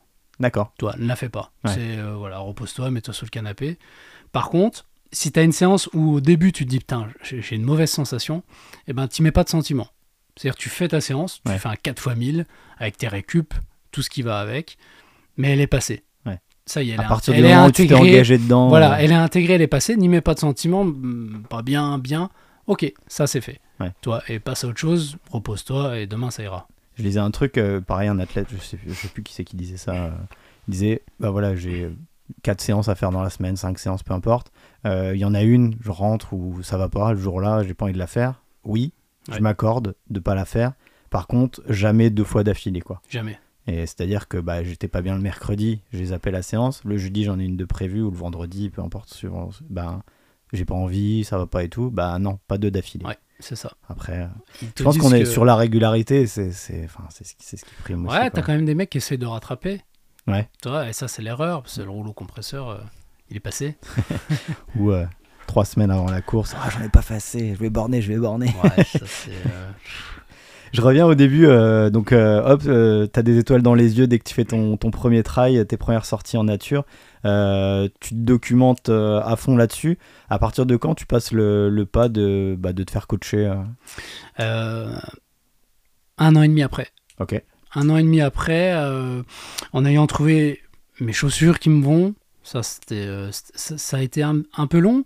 tu galérais. Je galérais, en fait, j'avais des petites douleurs en dessous du genou et je me suis tout, tout de suite euh, dirigé vers un ostéopathe. Et là, il me dit écoute, Alex, c'est- les chaussures, euh, ça va pas. Ok, donc on change de chaussures, on teste d'autres chaussures. Et une, fois que j'ai trouvé mes chaussures, une fois que j'ai trouvé euh, le matos qui me correspond, une fois que j'ai trouvé tout ce qui me semble adéquat pour courir dans de bonnes conditions Ouais. et avoir une forme physique assez bonne, ok, on y va. D'accord. Donc là, on se renseigne. Et, euh, et au début, la démarche, elle, elle- elle était simple. hein. J'avais été voir deux, trois fois euh, Stéphane Brognard faire, faire le zozo dans les Vosges. Et je m'étais dit, tiens, ça, ça peut être bien d'avoir un mec euh, dur. Ouais. Je pensais. Avec Voilà. une grosse expérience. Ouais, une grosse expérience. Et puis, puis Vosgien. Et puis, je me dis, c'est du local. on teste, quoi. On rentre dans la team. Et ça, ça C'est pour le circuit court, même dans le, le coaching. Et je suis resté un an. Ouais. Un an. Un an avec lui, mais par contre, euh, ouais, t'es mort. Ouais. Ouais, clairement.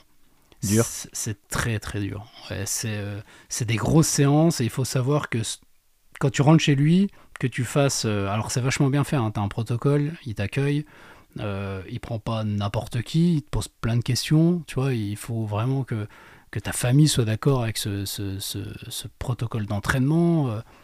Je trouve ça vachement bien, tu vois, dans Ouais. la démarche. euh, tu payes pas un mec en disant, bah tiens, euh, fais-moi des séances. T'envoies euh, une feuille Excel toutes les semaines. Ouais, non, non, c'était vraiment, c'était cadré, il faisait ton emploi du temps sur Nolio, donc lui il bossait sur Nolio, et ça c'est bien parce qu'il avait euh, tous tes temps en temps réel, ta sortie, euh, toi tu complétais, ben, mercredi j'ai réunion à 17h, mais moi là plutôt le matin, il y avait vraiment un échange au quotidien, ouais. tous les jours, il faisait le point au téléphone tous les dimanches soirs. Ok. Toi, il prenait le téléphone, Alex, euh, ça va, ça va pas, euh, tu t'es engueulé avec ta femme, euh, tu- t'es- le boulot ça n'a pas été, tu vois. Oui, c'est pas, ça s'arrête pas au juste. euh, il te Non, file tes il séances. et disait on pas, euh, bah, va au taf, euh, allez, vas-y, cours, euh, puis on fait le point. Ouais. Non, la moindre douleur, le moindre souci, euh, je vais en vacances, je suis pas là, je me mets en off, tu vois, ça, ça, c'est... Et ça, j'ai aimé parce que je suis comme ça. Je suis D'accord. écolier, il faut que je rentre dans... Ouais, c'est les chiffres, tu vois, Ouais, ouais. le protocole à me dire, euh, je suis fait pour ça. T'as besoin que ça soit noté euh, noir En sur permanence, blanc. euh. ouais. Moi, même au boulot, il faut, il faut que je me mette euh, mes objectifs, mais ouais, c'est... D'accord. Je suis comme ça. ça. Ça saoule des fois à la maison, mais je suis comme ça. Et si t'as pas ça, tu fais pas ou tu t'es paumé ou? Je suis pas paumé, mais je, je suis fade. t'es pas bien? Ouais, je suis, ouais, je suis fade. Tu vois, je me dis, ben, je suis orphelin là. Il manque quelque chose. Et, euh, et je reste un an avec lui. Mais oui, je rattrape le fil avec euh, Stéphane. Que tu fasses des 30, des 40, des 50 ou des 170 bornes, t'as le même planning. Ça, il faut le savoir. Je m'en suis aperçu 6-7 mois après en lui disant écoute Steph, euh, je suis crevé là. Là, je suis vraiment crevé. Parce que tu as ta vie professionnelle, tu as, as, les enfants, c'est Mhm. ce que c'est Greg. Bah, tu as envie de faire euh, bien aussi euh, en forêt, tu as envie de passer des séances euh, qui sont importantes, tu as envie de travailler ton bloc parce qu'il y a une course qui arrive, euh, tu deviens bête à la veille de la course parce que tu es fatigué. Ouais. je, je vois ce que tu veux dire. Et tu vois, au bout d'un an, boum, ouais, stop. Euh, Trop. Ouais, trop. Il me dit, écoute, euh, ouais, je sais, il y a des. Alors, il me dit, j'attendais le coup de fil en disant, bah, ok, euh, c'était trop, vraiment Ouais, trop. Ouais, on était à 15-20 heures d'entraînement par semaine, quoi. Ouais, chaud. Bah, et puis à un moment donné, alors tu progresses au début, et après, il faut savoir que quand tu prends un coach, bah, tu stagnes, T'arrives à un voire, plateau. euh, voire, euh, voire subir des échecs. Ouais. Parce que tu, tu modifies en fait euh, ta course à pied, et même si tu t'entraînes tous les jours, c'est pas en s'entraînant tous les jours que tu deviens meilleur. Ouais. Ça, clairement. Mais par contre, je savais que moi, j'ai un corps où, physiologiquement, je dois m'entraîner deux fois plus que quelqu'un qui performe. C'est vrai Je le sais au fond de moi. Ouais, tu sens ça. Je, je- ça, c'est une certitude. C'est-à-dire, tu me mets à côté de quelqu'un qui court deux fois dans la semaine et qui performe le dimanche, je vais faire la même chose, je ne performerai Ça pas. marchera pas. Non, je Ouais. le sais. C'est, ça, c'est physiologique. sports qui sont pas faits pour toi, quoi. Et même si euh, aujourd'hui je ferais pas forcément un autre sport, peut-être que, enfin, j'ai d'autres envies, peut-être d'a- d'aller voir d'autres sports, mais euh, courir en nature, ça, ça a quand même ce, ce petit sel qui fait que tu y retournes à chaque fois. Et je sais que, bah, en, faisant, en ayant fait du kayak pendant de très nombreuses années et, et sans solliciter mes jambes, j'ai pas ce, ce, comment, ce passif qui me permettrait De performer. ouais. Mais euh, bon, déjà en plus, je suis vieux maintenant et pour performer, c'est compliqué. Dans C'est- l'ultra. il faut- Ouais, ouais. faut, faut réussir à l'accepter aussi et, et trouver, euh, trouver euh, Un voilà, équilibre. un équilibre. Et puis l'envie ailleurs, peut-être aussi. quoi. C'est peut-être aussi pour ça que je suis allé sur l'ultra parce que au-delà de performer, enfin juste aller au bout, des fois, ça reste une performance et, euh, et voilà. Mais moi, je vous, je vous tire mon chapeau à chaque fois. faut, faut se donner les moyens et puis faut... après c'est je le, je le dis souvent dans ce podcast c'est bah, tout le monde n'est pas fait pour aussi même si euh, tu regardes une Western State euh, un UTMB ça fait rêver c'est clair ça donne envie mais est-ce que toi Est-ce que toi, tu. tu, Ouais. es capable de le faire ou, ou même physiologiquement et tu es capable de mettre l'engagement que ça demande bah peut-être pas et, euh, et regarder juste bah voilà que- comme on disait tu regardes une coupe du monde à la télé mais tu seras jamais dans l'équipe Ouais. mais tu prends quand même du plaisir à le regarder aujourd'hui dans le trail je trouve que c'est ça qui est difficile c'est que euh, on a envie de faire comme euh, les meilleurs mais des meilleurs il y en a aussi sur 20 bornes il y en a aussi sur 30 bornes et, euh, et, Ouais. et ils sont peut-être aujourd'hui un peu moins médiatisés quoi ça fait vendre un peu moins de papier C'est vrai. Après, moi, poursuivre, je, poursuivre plein d'athlètes. Alors, Ouais. je je, suis des Mathieu Blanchard, je suis. euh, mais tu vois, il y a, a- a d'autres euh, qui, qui prennent moins la lumière. Mais tu vois, je prends un Mathieu Delpeuch. Tu connais Mathieu Ouais. Putain, Ça, c'est des mecs. Euh, T'es assidus, c'est carré, ils font, font le taf euh, comme il faut. Et ça, ça c'est la jeunesse qui arrive. Tu vois, des mecs comme ça, c'est je trouve ça bien parce qu'ils ont un réel protocole. Bon, ils sont entraînés par euh, Nico Martin. Ouais. Mais toute cette bande-là de jeunes, euh, Antoine Thieria, tu connais le, le petit jeune de Gérard ça, le nom me dit quelque chose Il commence à s'approcher des, des podiums discrets et tout. euh, il sort du judo d'ailleurs, le gamin. Ouais. Et euh, ouais, ça, ouais. Tu vois, les gens là me font rêver. Je suis des mecs comme ça. Arthur Joyeux-Bouillon, tu vois, Ouais. lui, pff, L'interview que tu m'as envoyée était, euh, était exceptionnelle. Quoi. Le, le mec, il a t- envie de tout sauf d'être derrière un micro. euh, mais euh, il gagne, derrière, il gagne des courses de ouf. Ouais, Quoi. ouais. On zigzague un peu. Euh, Je reviens, euh, je reviens au coaching. Donc, du coup, tu passes un an avec euh, Stéphane. Ouais. Euh, donc, tu prends la décision d'arrêter parce que ça marche pas. Euh, en tout cas pour toi, euh, ce, ce type de- de- d'entraînement. Derrière, tu, tu te fais coacher directement ailleurs ou tu. Ouais, alors je reste, je reste le mois août seul, à, à vraiment reposer les choses, à me dire euh, les bases sont là, il t'a fait, il t'a fait prendre du volume, il t'a fait.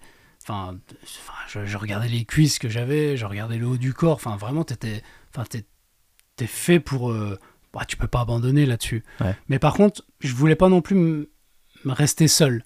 Il me fallait, il me fallait ce fil. où Mal- je- Malgré le fait que tu te renseignes énormément, que tu as, bah voilà, as été coaché pendant un an, donc tu Ouais. vois à peu près comment, un, un- comment un planning se con- construit et tout, tu te sens pas de toi t'auto-coacher euh, comme Non. beaucoup le font Ouais, non. Moi, j'aime bien me lever le matin et de me dire, bah tiens, euh, qu'est-ce qu'il y a ce soir? Ouais.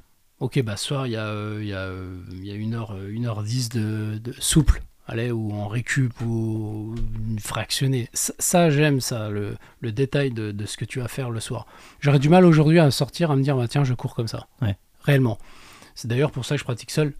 Puis après, c'est c'est un confort aussi, quoi. De, Ah oui, tu vois, de pas se poser la question, de pas Ouais. euh, passer des heures à, à, à- à- sur Excel, à, rentrer les séances, à construire un plan et tout. Là, il y a un mec qui bosse pour toi, quoi. Ouais, c'est ça. Ouais. Et euh, donc, début septembre, donc je me renseigne un petit peu. euh, bon, je, je suis déjà en relation avec Hugo Ferrari Ouais. à ce moment-là, donc ça, fera, ça, ça fait 2-3 ans maintenant, qui connaît très bien Stéphane. Il me dit, bah ouais, il tape dedans, quoi. hein. Ouais. C'est- le but, hein. Hugo n'est pas connu non plus pour euh, Non. ne- Ouais. se, se ménager, on va dire Tu vois, je prends, je- on, on parle de lui, euh, je, je prends l'exemple aussi. Lui aussi, il sait que physiologiquement, il doit bosser euh, Ouais. à 150%. Ok. Toi, pour faire euh, 20e à l'UTMB. Malgré son passif de, cycliste et tout. euh. Ouais. Alors que t'as d'autres qui arrivent, tu les connais ni d'Adam ni d'Ève, euh, ils vont arriver 5-6e quoi. Clément Desil euh, fait 4, 4 ou 5 à l'UTMB l'année dernière, euh, T'as jamais entendu parler jamais de lui. entendu parler de lui. Ouais. Mais bon, c'est comme ça. Mhm, C'est, le sport qui, qui rend Carrément. qui rend fou aussi. Mais ça, je suis admiratif, moi, de ça. Ouais. Ah ouais, ça, ça me, ça me passionne quand je vois ça. Et donc, je reprends, euh, je reprends euh, sous la direction, donc pareil, entretien. Donc là, euh, faible taux d'athlètes. Le mec veut, veut vraiment tourner à 10 athlètes. Donc, je repars avec Sébastien Speller. Ok. Donc, euh, Alsacien. ouais, Alsacien. Toujours du circuit court. Ouais, euh, militaire. Ouais. Donc, vraiment cadré, ce qu'il me faut. Et donc, euh, il me présente comment il bosse. Alors, lui, c'est sur. euh, il n'a pas Nolio, c'est un tableau, euh, c'est un Google. hein. Donc, lui, par contre, planning. Et il t'envoie le planning au mois. Ok. Et lui, il te demande de mettre les compètes que tu fais, les dossards.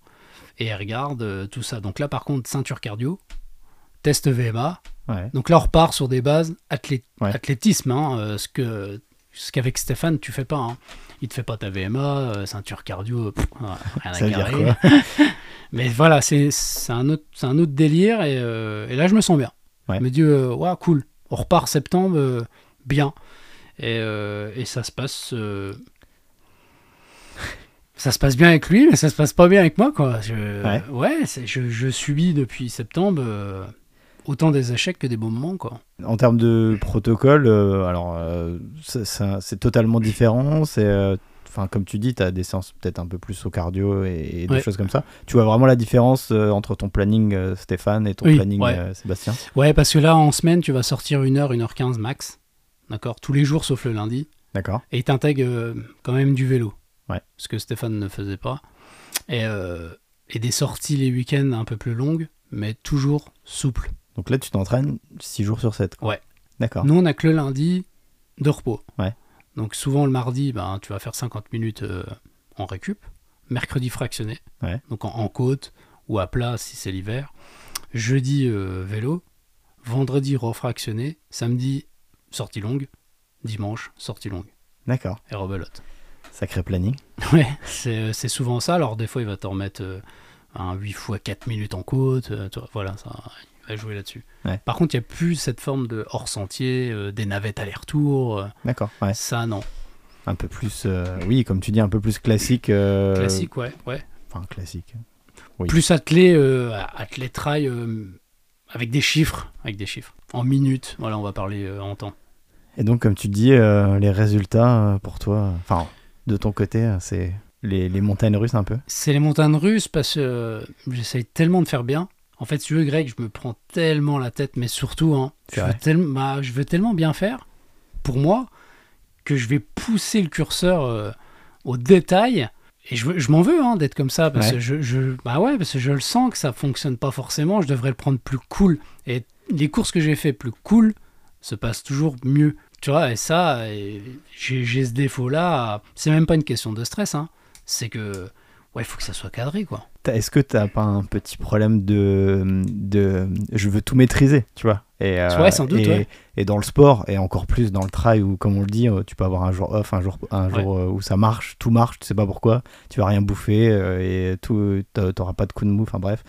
Je sais pas, euh, d'un point de vue extérieur, moi, je suis un pas à l'opposé de toi parce que euh, je me suis, enfin, je- dans le sens où je me suis ja- jamais fait coacher, et je me débrouille un peu tout seul, je sais ce qui marche pour moi en tout cas, et, et, et- et le nombre de sorties où je suis parti. euh, ça fait ma réputation même, où euh, je me paume, où euh, j'ai pas à bouffer. Encore hier, non Encore hier, oui. Mais ce- ces sorties-là ont fait que, bah, tu vois, tout à l'heure on parlait des alertes qui font qu'à un moment, euh, bah, là il y a un truc qui va pas aller. Je me suis retrouvé tellement de fois dans la galère parce que j'avais pas assez à manger, parce que j'avais pas assez à boire, des choses comme ça, que aujourd'hui euh, j'arrive à repérer. euh, là j'ai un petit moment d'euphorie, ça veut dire que dans 10 bornes, j'ai un gros coup de mou et Ok. ça va pas le faire. Quoi. Enfin, tu vois, des petits signes comme ça que j'ai appris à. Parce que je me suis mis dans des situations de galère.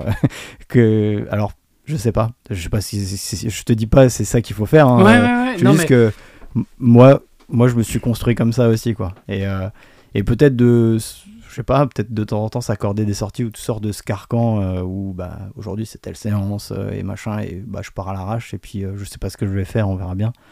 Bah, ça, je sais pas, ça peut peut-être faire du bien. Ouais, bah, Je sais pas. On, on le fait, hein, mais, euh, mais j'ai, enfin, d'être passé, déjà d'être passé d'un coach à l'autre. Ouais. C'est pas que tu retombes à zéro, hein, tes bases sont là, tu- mais c'est, dur à rentrer dans ce moule-là et, euh, et, et tu travailles deux fois plus parce qu'il va t'apporter, deux fois plus parce que tu lui demandes Ouais. deux fois plus sur l'alimentation, sur la nutrition, sur euh, comment gérer l'effort en côte. euh, point fort, bah, c'est les descentes. Bah, là, t'a- t'appuies vraiment maintenant en descente parce que t'as as un réel, confiance en descente. Bah, je vais travailler les montées. Je monte lentement, mais poussif. C'est-à-dire maintenant, toutes mes sorties, moi, euh, ça fait un an, toutes mes sorties sont en bâton. Toutes mes sorties sont en bâton. J'ai j'ai pas honte de le dire, c'est- un réel plaisir, moi, de prendre les bâtons. Et tu pousses dessus. Et je pousse dessus, ouais. Je, je suis vraiment. euh, et, et ça, et ça j'adore, quoi. Ouais. Ça, j'aurais du mal à, à m'en passer. Tu vois, tu fais une sortie à la pierre d'appel euh, qui va durer une heure et demie. waouh. je, je prends les bâtons parce que je sais que moi, je ne peux pas courir en montée. D'accord. Je vais te faire un petit trot, mais le petit trot, il sera avec les bâtons. Ouais. Et euh, je, vais, je vais pousser. J'ai Ça, ça marchera pour toi, quoi. Ouais, c'est ça, ouais. Et puis après, de toute façon, tu vas, tu vas le grimper à bloc et puis tu vas gagner quoi euh, Deux minutes en haut. Que tu perdras euh, le temps de récupérer en haut. Voilà. Donc, ça, il faut, faut l'accepter. Et tu parles de, tu parles de, de tes échecs, euh, t'en as eu quelques-uns, Ouais. il y a eu quelques abandons. Derrière, tu es dans quel état d'esprit Parce que tu donnes vraiment les moyens. Et tu parlais tout à, tout à l'heure aussi financièrement. Enfin, c'est un coup aussi de se faire suivre. T'as voilà, as été suivi par une nutritionniste, t'as un coach, etc. Et tout. Tu mets un engagement. Moi, je, quand je vois le volume que tu me dis, 6 jours sur 7 s'entraîner, ça m'est déjà arrivé de le faire, mais vraiment quand j'avais des objectifs forts et que voilà, je faisais des grosses semaines, mais enfin, je, je m'entraîne jamais six fois par semaine à des volumes de 15-20 heures par semaine. Euh, quand un, voilà, t'arrives sur une course, ça se passe pas bien, ça se passe pas, en tout cas comme tu voudrais, ou t'abandonnes. Derrière, t'es dans quel état? On, on nous a déjà appris à faire le point. euh, c'est Hugo qui m'avait dit ça. Il me dit écoute, quand, quand dans une course ça ne va pas, tu t'arrêtes, tu te fous le cul assis sur euh, un tronc d'arbre, une roche. Ok, pourquoi j'en arrive à là? Toi, Ouais. Tout de suite là maintenant.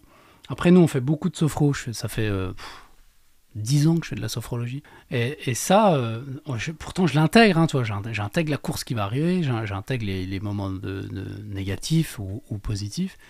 Bah, tu vois, même en me posant des fois euh, sur cette roche, à me dire, putain, Alex, comment t'en es arrivé là, tout de suite, maintenant Ouais. T'as peut-être pas assez bu. t'as- Mais en fait, mon cerveau, il est tellement, je pense, formaté, calculé, avec une grille. Toi, c'est- un Word, c'est un Excel. Ouais. Que même Célia, des fois, elle me dit, putain, elle lâche prise, quoi. Ouais. Mais ouais, j'y arrive pas. C'est vraiment l'envie de.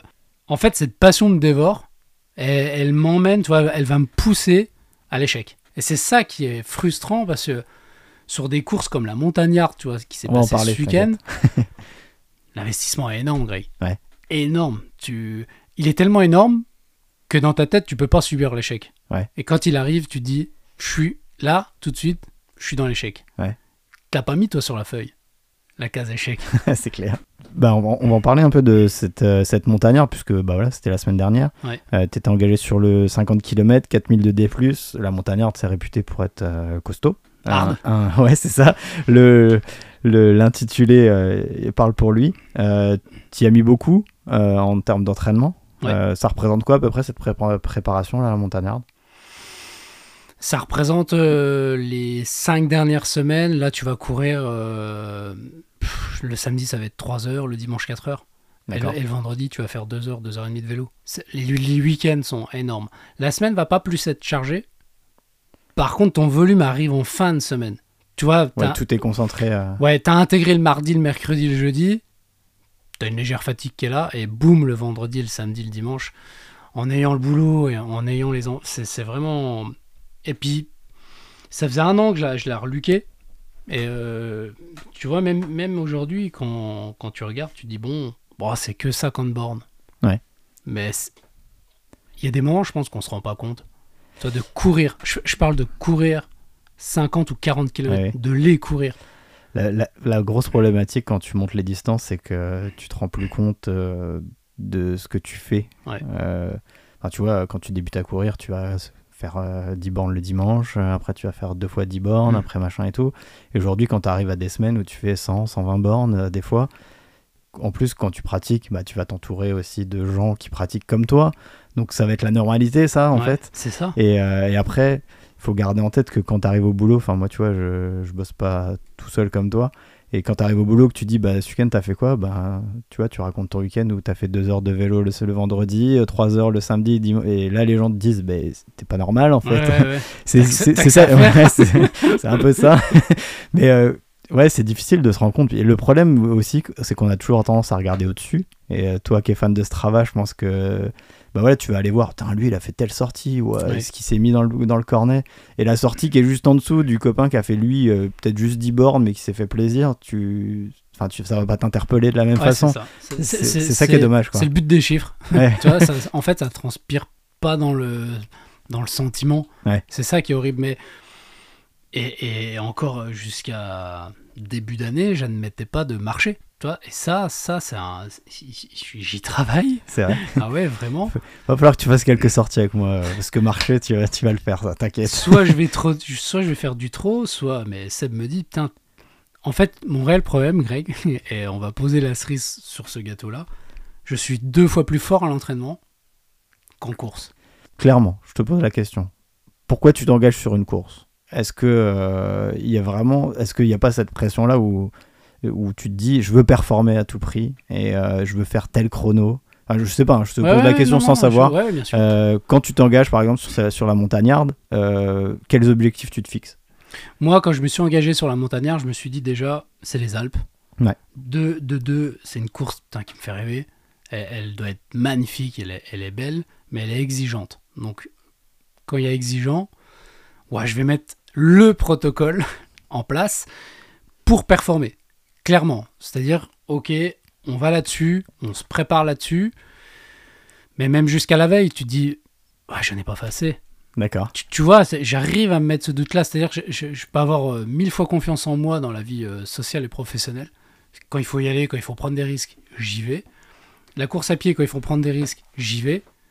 Mais la finalité n'est pas la même. Ouais. Et t'as peut-être raison sur le fait que faudrait peut-être pas vouloir. Enfin, j'attends peut-être trop de moi par rapport à ce que j'ai mis en place. Je devrais me dire, ok, t'as as suivi ça. Ouais. C'est là, c'est fait. Bah, fais ta course, gros. J'ai euh, sur les quelques préparations d'ultra que j'ai fait, euh, j'ai moins ce sentiment là maintenant de, de alors je note toujours, j'ai j'ai cette mauvaise euh, habitude de comparer les prépas, ce qui, ce qui est ce qui est stupide parce que des fois tu c'est pas au même moment, Ouais. c'est pas le même objectif, c'est pas exactement le même même course, mais bref. Euh, les chiffres, euh, on les regarde quand même. Combien j'ai fait de bornes, combien j'ai fait d'heures, combien j'ai fait de D+. En gros, je me base sur ces, ces trois, trois chiffres-là. Mais euh, j'arrive à prendre le recul maintenant à l'approche d'un objectif de, ben, peu importe. Maintenant, surtout les 15 derniers jours, euh, je fais pas de sophrologie, mais je pense que ça, ça, ça s'en approche un peu, en se disant, euh, peu importe ce qui a été fait, je- tu l'as fait. C'est fait. euh, voilà, c'est fait. Et j'essaye de me de m'auto-persuader que peu importe ce qui a été fait, tu as envie de la faire, cette course-là. Tu as envie d'aller au bout.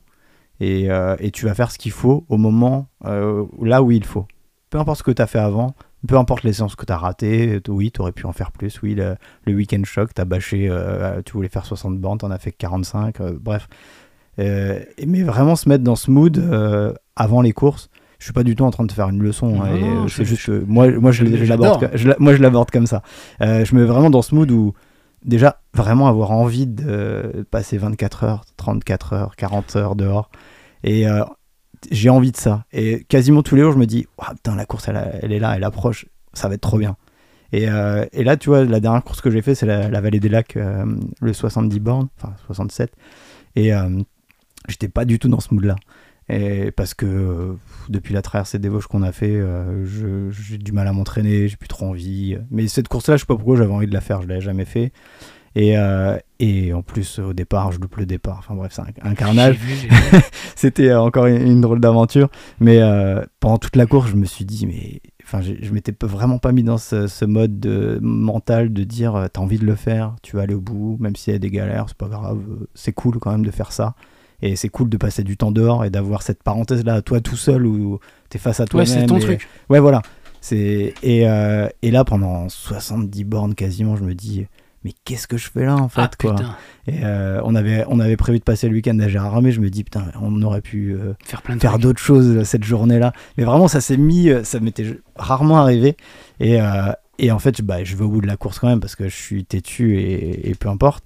Et j'arrive à la fin et je me dis, euh, mais qu'est-ce qui s'est passé là? Et, Pourquoi? et Mais pourquoi? Je sais pourquoi, parce que je ne m'étais pas préparé physiquement, mentalement à cette course, donc euh, je sais pourquoi c'était la galère comme ça. Mais euh, le bilan, c'est. bah, c'était marrant quand même, quoi. Et même si c'était la galère et que j'ai pesté pendant toute la course, ben, je, je retire quand même le positif en me Ouais, disant. tires euh, quelque chose. euh, bah en fait euh, ça fait des histoires à raconter tu vois? Et, euh, ouais non mais ouais c'est clair et puis et puis et puis voilà c'était la galère mais c'est marrant quand même quoi et je- pense que cette légèreté là fait que euh, t'abordes pas la- les courses de la même façon ouais. ouais. Mais j'ai vécu ça à l'UTTN. Ouais. Je prends un dossard de dernière minute. Seb me dit écoute, ça peut être bien. Il n'y a pas beaucoup de dénivelé. Par contre, la longueur est bonne. Il me dit euh, avant la montagnarde, comme ça, tu, tu peux, tu peux allonger, et tu, tu peux travailler ton allure. Mais la montagnarde, il n'y a zéro partie de plat. ouais Greg, Ouais. zéro partie de plat. Même le ravito, tu montes. Quand tu descends, tu montes. d'accord Donc je fais, je fais l'UTTN, donc le 60. Ouais, si, il fait 60 bornes et puis t'as 1006. Bah alors j'y vais, je, je crois que c'est la, la plus belle course de la saison. J'y vais en mode. euh, ok. Bah, Bridou, tu peux me prendre Ouais, Bridou s'inscrit. euh, je, je le mets dessus le mercredi, euh, on le fait ensemble. Je dis comme ça, Bridou, moi, je fais le wagon en montée et tu fais le wagon en descente. Ça Ok. me fait travailler la descente et puis après, on, on s'arrange quoi. ouais.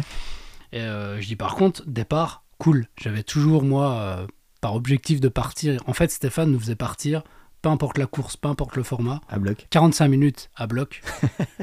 et euh, au bout de 45, tu retombes sur ton allure, sur ton cardio, ok, tout va bien et on y va. Ça, c'est plus moi. Ouais. Enfin, ouais, les départs comme ça sont pas pour moi. Ouais. Je, je vais me mettre dans le rouge. euh, puis derrière ça ça revient pas quoi euh, ouais, et tu souffres. Je préfère, je préfère arriver euh, un peu plus vite que de partir vite. Donc, euh, je, dis au- je dis à Brie, bah, écoute, le premier ravito, il est à 6 bornes. On va y aller tranquille. D'ailleurs, on part quasiment dans les derniers. Ça, ça se déroule. Et, mais le problème, c'est quand tu as un fond rythme comme ça, bah tu te réveilles pas. Enfin, Ouais. moi, je, je sais pas si ça te le fait, ça. oui oui Tu t'es pas réveillé, tu es là, tu dis, Ouais, Ouah, puis ça va être long. puis euh, puis quand tu quand tu décides d'enclencher la machine, la machine, elle, elle, est, elle reste sur ce- cette allure-là, Ouais. c'est compliqué, ouais. Donc on passe euh, un fort, et puis on remonte dans la, dans la fausse forêt de Nancy. Et puis je dis à Brie, euh, c'était un faux plat montant, je dis bon bah là on y va quoi. Ouais. Brie reste sur place. Moi je sens que c'est lourd. Après, je dis on insiste quoi. Donc on, on insiste, on insiste, et ça, et ça se déroule. Et, euh, et les descentes se font à merveille, les montées se font à merveille. Et puis au kilomètre 30, euh, Brie était un peu moins bien, donc il me dit bah écoute, vas-y, hein, si, si, si t'as les cannes, vas-y. Et je pars et, et je m'alimente euh, comme j'avais prévu, c'est-à-dire une. Moi, je mange la moitié d'une barre par heure ou une barre. Enfin, généralement, je mange une barre par heure, une barre NAC, et, euh, et je consomme une flasque de NAC. J'ai toujours une flasque d'eau et une flasque de NAC. Ouais. Et euh, si tu veux, je les vide au bout d'une heure, une heure et demie. Enfin, je souris parce que ça m'impressionne. Moi, je, je, je sais pas ce que je. Je serais incapable de te dire euh, je vais manger ça euh, tant de temps, euh, tous les Ouais. Ah, je faisais ça avant, je me disais une barre tout- toutes les heures, machin et tout. Et en fait, souvent, je me, je me rendais compte que je me forçais à manger et du Ah, coup, bah, ça, ça passait pas. Et, et aujourd'hui, euh, j'ai faim. faim, j'ai faim, je Ouais. mange. J'ai pas faim, je mange pas. Eh ben, on s'est La, fait. la boisson, c'est pas la même chose. Je suis, je suis, enfin, je suis attentif. Ça, ça va déjà mieux. Oui, puis je suis attentif au fait. Voilà, je sais à peu près, il faut que je boive une flasque par heure, ce que je fais jamais, mais j'ai à peu près ce repère-là où je sais que bah, si ma flasque elle est pas vide quand j'arrive au ravito, ça fait tant de temps, c'est Ouais, pas bon ouais. quoi. Mais la bouffe, euh. Bah, tu vois, les pestiférés, c'est un, un bel entraînement pour euh, Oui, la parce que- nutrition alimentation. Parce que tu sais que tous les trois quarts d'heure, 50 minutes, Ouais, t'es au ravito quoi. Ouais. Et donc, euh, Bridou me laisse partir et tout. Bon, bah, j'y vais. Moi, j'ai les cannes, j'ai ce qu'il faut sur moi. Célia est à- au point de ravito. Et puis, le petit me dit, euh, je sais plus où kilomètre euh, 39, 40. Le petit me dit, écoute, euh, pas, t'es 25ème. Je dis, putain, bien. Ouais. Puis, je- puis je suis en forme, quoi. Bon, j'ai écoute, gros, on va le faire. On va le faire, là. Tant qu'à faire, autant y aller. et donc, je finis 20ème. euh, mais alors, euh, en, est, en étant sur une réserve, quoi. Ouais. Et là, je me dis, putain, Alex, ça y est. Ça y est, les planètes se sont alignées, t'as trouvé ton truc. Et puis non, chaque course est différente, malgré ta prépa. et- Après, est-ce que bah, du coup ce profil-là, euh, nancéen, avec un peu moins de dénivelé, Ouais, euh, te correspond peut-être Ouais, mieux je quoi trouve, je trouve que cette, phase roulant avec des petits pétards, tu vois, que tu peux retrouver ici, m'allait bien. D'accord. Et tu vois, je, je pense, et on en rediscutait avec Seb, j'ai pas forcément euh, orienté la montagnarde comme on aurait dû. Le problème, c'est que moi, j'évite de prendre la voiture pour m'entraîner maintenant la semaine depuis que j'habite à Baccarat. Donc c'est quasiment hors de question de prendre l'auto et d'aller dans le répit. Si j'y vais les week-ends, c'est que je parte de la maison. Ça fait 20 bornes aller-retour, euh, la sortie elle s'allonge quoi. Ou alors on est deux et on se dépose et je gare, euh, je gare le Vito ou à la Trouche ou là-bas pour la grosse sortie du week-end. Mais la semaine, tu vois, je vais, je vais traîner dans Baccarat, dans Deneuve. Ouais. Ça, me, ça me pêche parce que quand j'habitais, j'ai fait le point quand j'habitais à Raon, j'allais tout le temps dans le répit. Ouais, en termes de D+, tu vois Même la si tu fais différence, une hein. heure, une heure quinze, Ouais. ben franchement, je l'ai senti.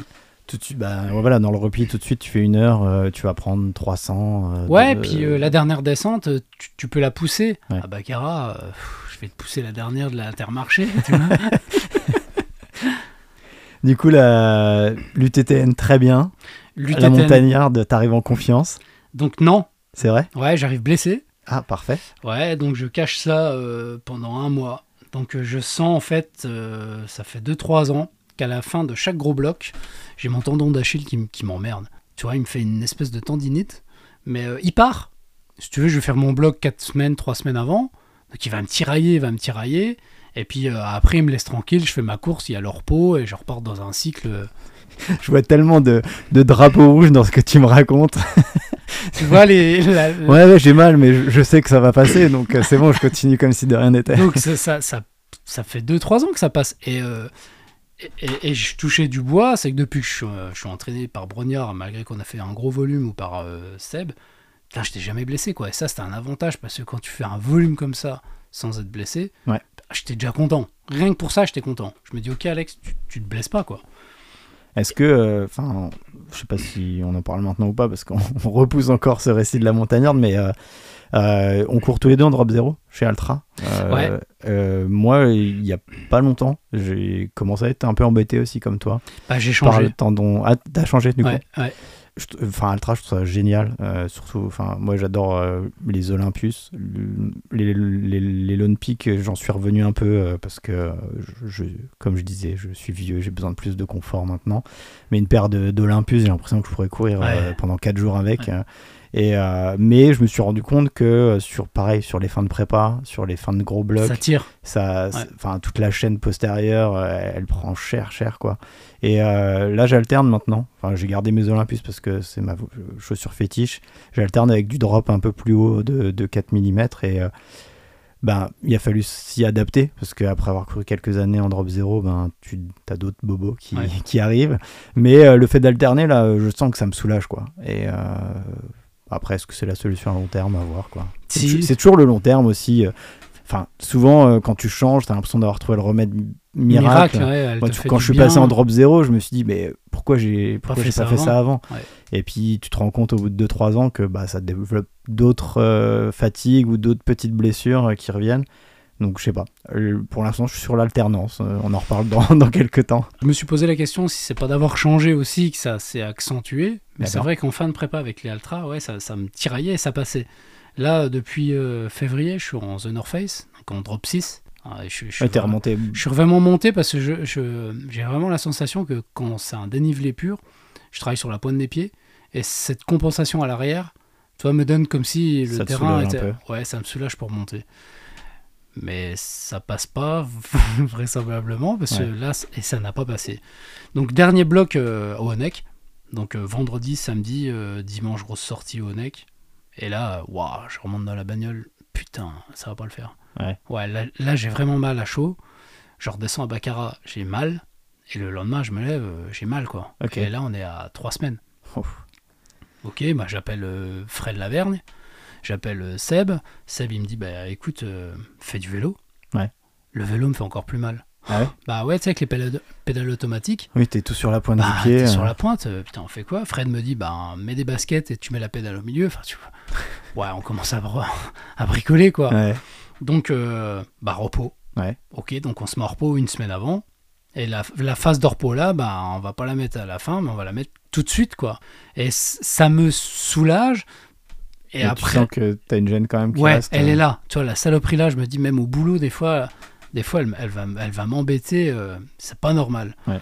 Donc la deuxième semaine, on, on commence à retrottiner, boum, tu vois, au bout de 10 minutes, ça y est, ça tiraille, ça tiraille, ça tiraille. Oh.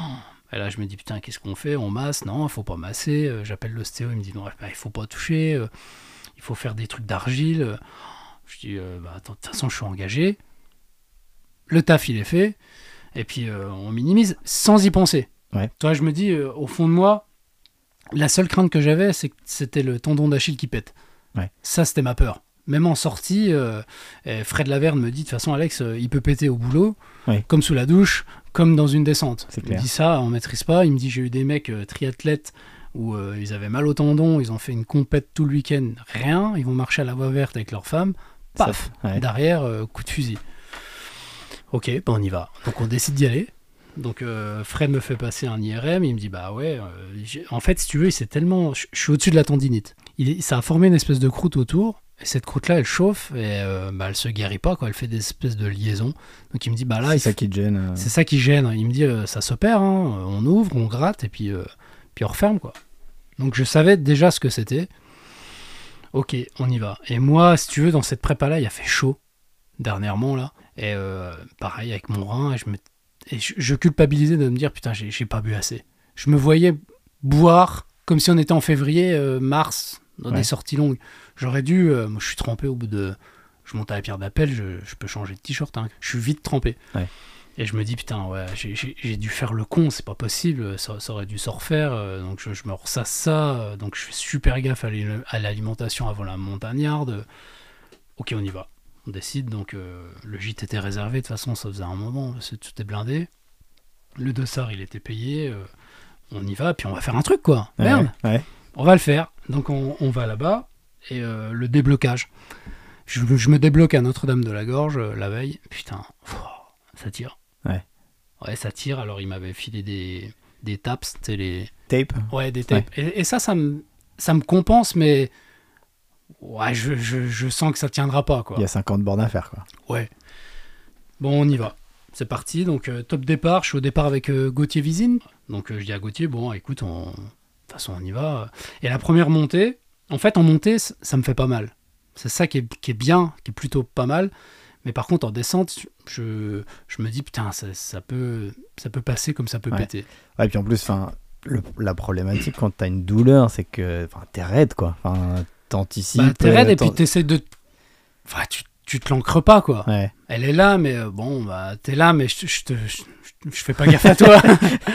Donc, première montée, euh, 7 bornes, 1500 de dénivelé d'entrée. Ah, ils, avaient activé le kit grand froid, il y avait plus euh, deux jours, euh, bah, alors à Torrent. Kit grand froid, donc pantalon, gants, bonnet euh, d'arrière. dans le sac. ouais. Je monte en débardeur. hein. C'est vrai. Grand soleil, Ah, trempé. bon, c'est comme ça. Et, et là, il y a une petite crête. Et euh, en montant, donc je mets, euh, je mets 1h, 1h40 à monter. Top. Putain, le cardio top. Et là, je passe la crête et euh, là, putain, putain, ça tire. Tu sais, sur un faux balcon. C'est-à-dire, t'as un peu les pieds, Ouais. t'en- as un qui est en le, le, da- le darou, le Ouais. un peu comme ça. Et là, il t'annonce euh, 9 km de descente. Et ça, c'est mon point fort. Donc je me dis, tente le coup. Ouais. Donc boum, je descends, je descends très très bien, je, je- je- je double, j'arrive au ravito, Célia elle me dit putain t'as 30 minutes d'avance, t'es 50ème, top, elle me dit Gauthier vient de partir, euh, bah, nickel, tout se passait bien, euh, tout était géré au millimètre, et je repars, ça remonte, et là ça redescend à pic pour arriver à Notre-Dame de la Gorge. Ok. Et après Notre-Dame de la Gorge, tu remontais euh, dans un autre ravito, tu avais 7 bornes de mont, tu prenais 1100. Donc tu reprenais un beau pétard. Je me dis, putain, nickel. Il y a, il y a cette partie-là à Notre-Dame de la Gorge, et après, euh, je le sais que dans ma tête, c'est bon, ça monte. Je descends, j'arrive à Notre-Dame, pas coup de fusil derrière. Ouais. Puis tu sais, le tendon, il, se jongeait avec un autre, un autre euh, nerf. Tu sais, ça faisait. Il, il roulait sur lui-même comme ça. Ok, tu le sentais. euh, Je le sentais, mais alors quand je le sentais, il remontait dans le mollet. Et là, bah, derrière. bah. Je dis, Alex, de toute façon, tu montes, il va pas t'embêter. Impossible. T'arrives plus à poser le pied. Ouais, j'ai j'ai fait. euh, Bah, c'est pas dur, hein. Je suis monté jusqu'au ravito où il y avait Célia, il y avait des télécabines euh, à ce moment-là. J'ai dû mettre. Je mettais, je mettais plus de 20 minutes à faire un kilomètre. Pour... La galère. Ouais, là, c'est horrible. Donc, pareil, protocole, je m'arrête. Alex, Qu'est-ce qui se passe? qu'est-ce qui se passe? Faisons le point. quand on arrive à là, est-ce que le, est-ce que le pansement tient? Euh, Qu'est-ce qu'il y a à faire quoi? Célia me dit mais ça va aller. Et là, euh, je m'arrête bien 10 minutes. Et là le problème c'est que si j'allais à la très la tête, très la tête, t'as plus rien pour te descendre, pour te monter. Et je me dis, euh, pff, tu prends des risques. Ouais. Tu prends des risques. Si le tendon il pète là-haut, c'est dur hein. Mhm. C'est dur parce que t'es encore à chaud et tu vois les autres passer, tu te dis putain, attends, euh, je suis là, j'ai fait la route, tout le monde est venu. euh, Ouais, ouais, c'est une grosse pression hein, à ce c'est- moment-là. c'est dur et puis celle-là, elle te, te laisse pas tomber, tu vois. Le petit, il est là aussi. euh, bah, allez, c'est rien. Si, en fait. euh, Ouais. Donc je me relève, je prends les bâtons qui me servent de béquille, c'est mort. Ouais, Ouais, tu le sens je- direct. Ouais, c'est mort. Le fait de m'arrêter comme ça et de, de, de, de ranquiller, je me dis putain, je vais, je vais passer ma carte vitale pour euh, appeler un hélicoptère à, à- à très la tête. Ça n'a pas de sens. Boum, télécabine. Merci, bonsoir. Merci, au revoir. Le mec il t'appelle, on arrête la course. Et, euh, là, et là, c'est. euh, là, t'as tout qui tombe quoi. Dur. Ouais, c'est dur parce que t'as mis de l'investissement, t'y as mis du temps, t'y as, t'y as mis de l'amour, t'as as fait déplacer des gens, t'as- t'as- enfin, il y a, il y a- ouais, il y a tout. C'est le sale nuage, tu sais, qui part Ouais. et puis qui reste au-dessus. Mais, euh, et puis, euh, puis j'ai mal. Ouais. Ouais, puis j'ai mal. Oui, enfin, il y a déjà la déception de l'abandon lui-même. Il y a, ben, après, qu'est-ce qu'on fait? Ouais. Je pense que ça, ça arrive assez vite aussi de, voilà, je suis blessé. euh, combien de temps ça va durer? Euh, J'ai peut-être prévu d'autres trucs derrière et euh, ben, qu'est-ce qu'on va en faire?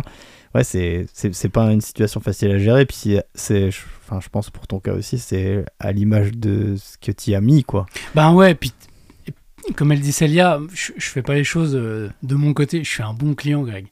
S'il y a une vanne, je vais me mettre dedans. S'il y a un truc à tacler, je vais me mettre dedans. Et j'ai tellement vendu ça, tu vois. tu, tu sais ce qui va se passer derrière.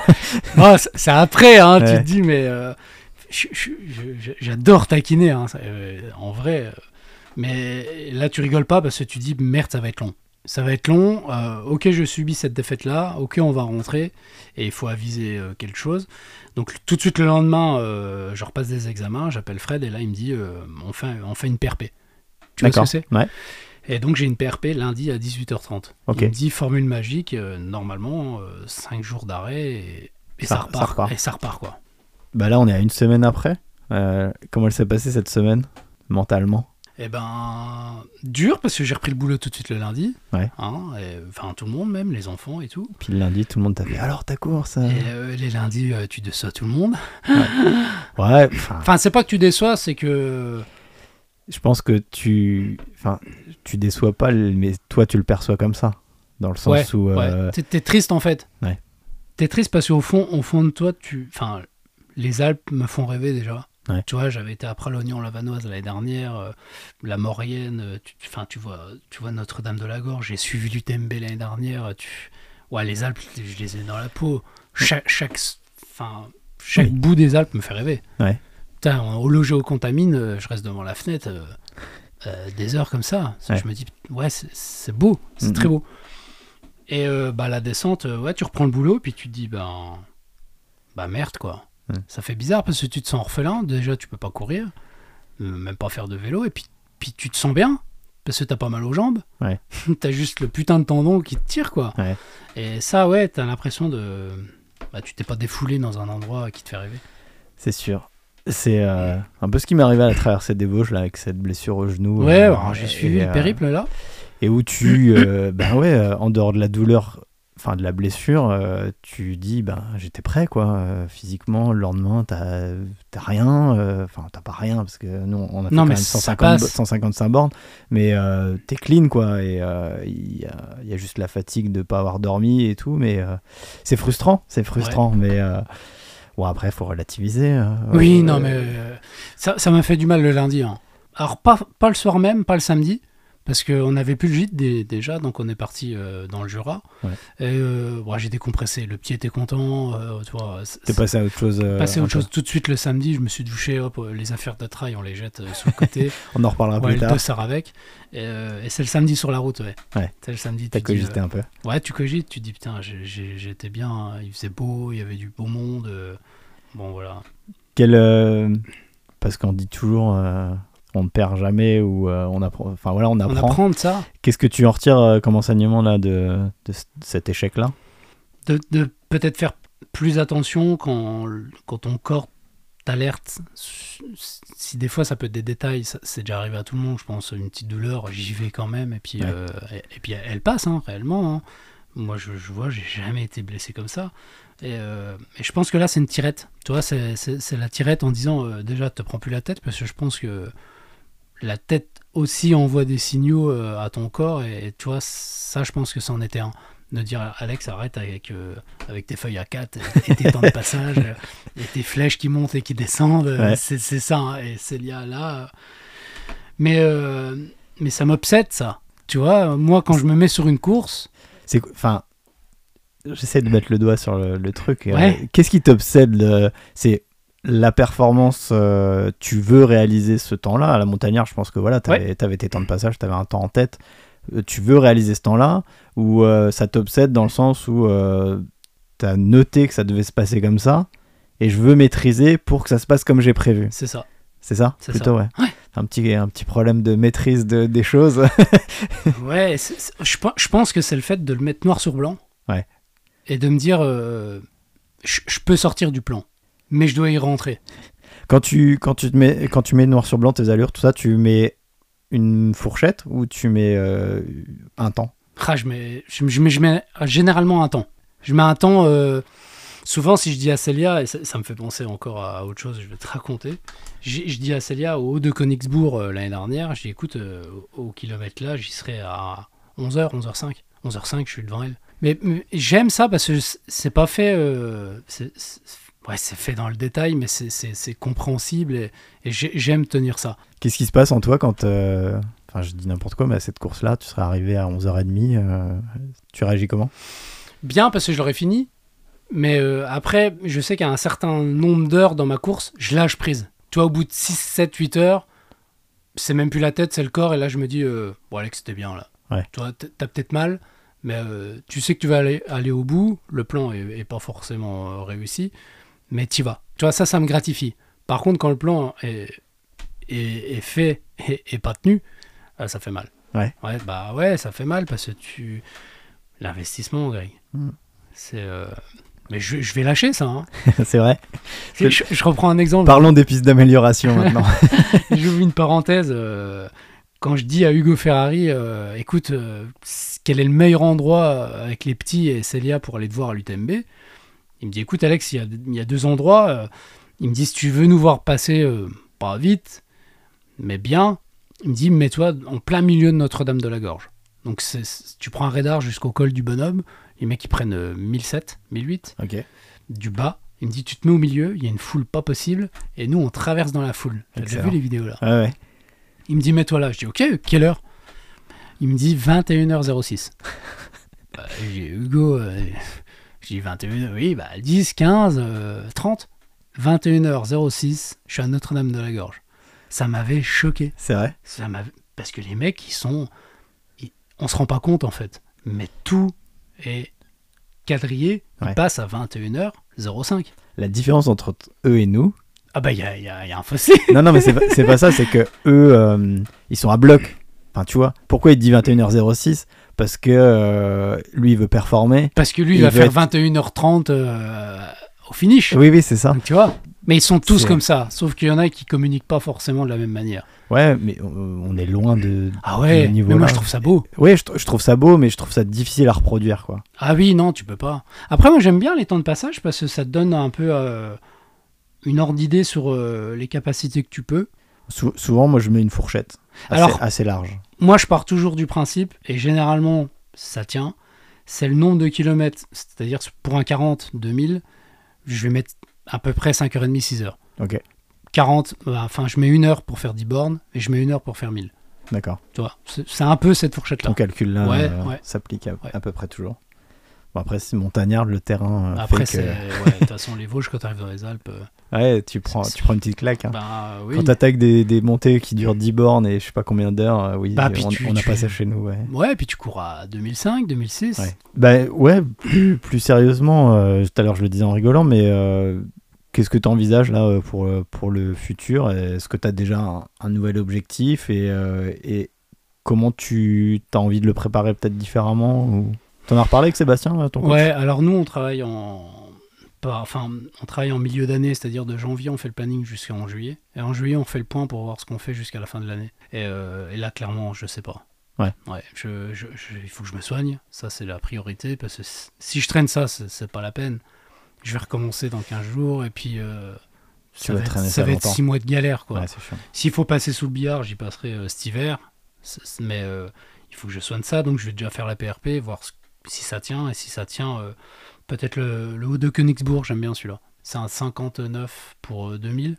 Il est sympa. Ouais. Toi, tu traverses le château euh, de Königsbourg, tu traverses la, la, la montagne des singes, la volerie, la volerie tu vois. Ouais. Tout, tout ce secteur-là, c'est sympa. Et donc là, euh, avec, euh, je sais pas, peut-être un peu moins de, de donc, euh, pression sur Ouais, toi. parce euh, que c'est le 2 et 3 septembre. Ouais. Donc, euh, j'ai envie de te dire, on va être déjà euh, fin juillet. Faut y aller cool, quoi. Ça marche. Allez, rapidement, les questions euh, que je pose un, un peu à chaque fois. euh, on en a un peu parlé, mais ta, ta semaine type, elle ressemble à quoi? Eh ben, le lundi, repos. Ouais. Le mardi, euh, en fait, on court tous les jours. Et le jeudi, te mets du vélo, tu vois. Et ça, alors, moi, généralement, je m'entraîne les soirs. Tu vois, je, suis- je suis pas du matin. Je dépose les enfants à 8h15, 8h30. Et je vais au boulot. Je file tout de suite au, au- au boulot et je, je suis plus du soir. Tu vois, on arrive à s'organiser au niveau de l'agenda quand même. Mais euh, j'arrive pas le matin. C'est vrai. Ouais, pourtant, je suis un lève-tôt. Hein. Ouais. Mais euh, pff, ouah, ça- Moi, je trouve que c'est dur en fin de journée, à l'inverse, tu vois. Ah ouais? Ouais, il y en Ouais, a après, plein. après la, la journée de taf et tout, euh, ça m'arrive hein, souvent de dire allez soir hop c'est parti une petite séance et la journée se passe, j'arrive le soir, je fais bah, pff, Ouais, laisse tomber. non quoi.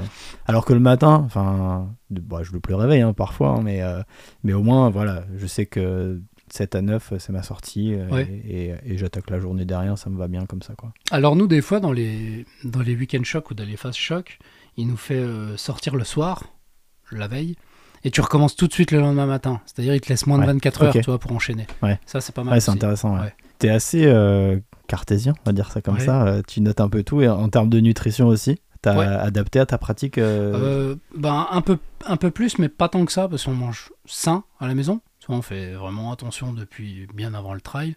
Et même quand j'étais malade, avec le régime euh, sans sel, sans sucre, euh, tu vois, ça nous a... Forcément. Ça nous a Aujourd'hui encore, t'es obligé de faire gaffe à. Non, à mais j'ajoute pas.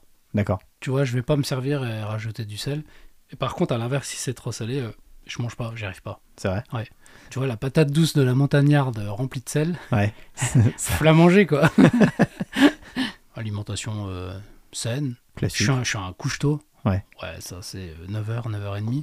Je trouve que c'est en train de transparaître un peu euh, dans, dans tout. euh, Kylian Jornet en a parlé il y a pas longtemps. Je sais pas si tu avais vu son, son tableau là où il mettait euh, en corrélation euh, le prix euh, de, de la chose et le bénéfice que tu peux en tirer. Ouais. Et donc c'était intéressant parce que voilà, il y avait euh, bah, le textile, machin, un truc bidule, euh, suivant ce que, ce que ça, te ça, ça, ça va te coûter. Et euh, le truc qu'il mettait vraiment en avant, c'est le Sommeil. sommeil quoi. Enfin, si tu dors euh, pas, ben, à long terme, tu performes pas et tu t'entraînes pas bien et Ouais, tu ouais. te blesses, etc. Et tout. C'est vrai que c'est un truc. euh, en plus, Non, ça, ça coûte rien, quoi. Oui, oui. en- Si tu devais nous embarquer, euh, on ferme les yeux là, euh, et euh, bah, sauf si vous êtes en train de courir, ne le faites pas. hein. Euh, Quoique, ça peut être un exercice euh, quand vous êtes tombé en panne de frontale. Euh, si, si on ferme les yeux, que tu nous emmènes sur ta, la sortie parfaite pour toi, euh, où est-ce qu'elle se passe, euh, dans quelles conditions, euh, quelle distance.